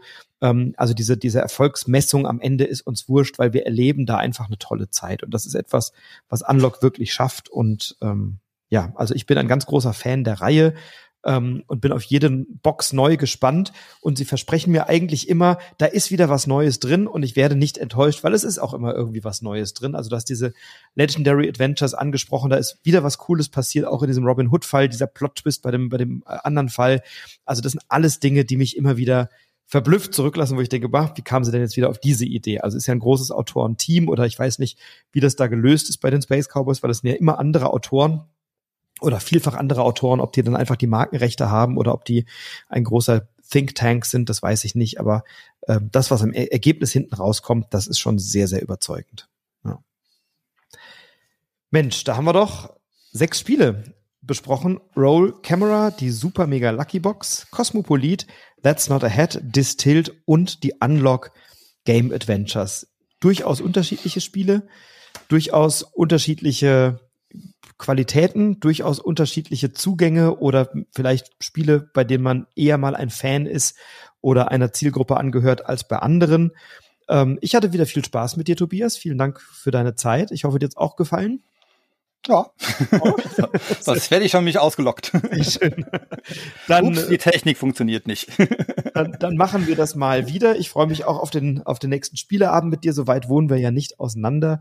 Ähm, und wenn du, liebe Hörerin oder lieber Hörer, heute auch Freude hattest, dann dürfen wir dich natürlich um ein paar Dinge bitten. Zum einen, hör doch mal bei Cocktails für Meeples rein. Das ist der ähm, Podcast von Tobias und Jenny und schau gerne mal auf seinem Blog nach Fjellfraß. Ähm, wir sind beide auch bei Instagram, der Tobias unter Fjellfraß, ich unter Broadcast unterstrich Brettspiel Podcast. Auch da freuen wir uns über eine Kontaktaufnahme. Auch bei Twitter Tobi, Tobias auch unter Vielfraß, ich unter Broadcast unterstrich Spiel. Da hat einfach die mangelnde Zeichenanzahl für gesorgt. Ähm, also wenn du mit uns Kontakt aufnehmen möchtest, dann tu das. Wenn dir die Folge gefallen hat, teile sie gerne. Natürlich bewerte sie gerne bei iTunes oder bei Spotify. Ähm, schenk uns oder mir ein Abo und hör gerne häufiger mal rein, wenn du Freude hast. Ähm, ich sage ganz herzlichen Dank, lieber Tobias. Schön, dass du heute da warst. Und du weißt, bei mir haben die Gäste das letzte Wort. Wahrscheinlich hast du dir schon was sehr Schlaues überlegt, vielleicht aber auch nicht. Ich sage jedenfalls ganz herzlichen Dank, liebe Hörerinnen, lieber Hörer. Bleib gesund, bleib inspiriert, inspiriere andere. Liebe Grüße, bis bald, der Frederik. Und jetzt kommt das große Schlusswort vom großartigen Tobias Franke. Genau, ich mache es kurz. Wir hatten vorhin ein bisschen Hamlet äh, zitiert. Das wandeln wir mal ab. Ich sage Tschüss und der Rest ist Spielen. Ade.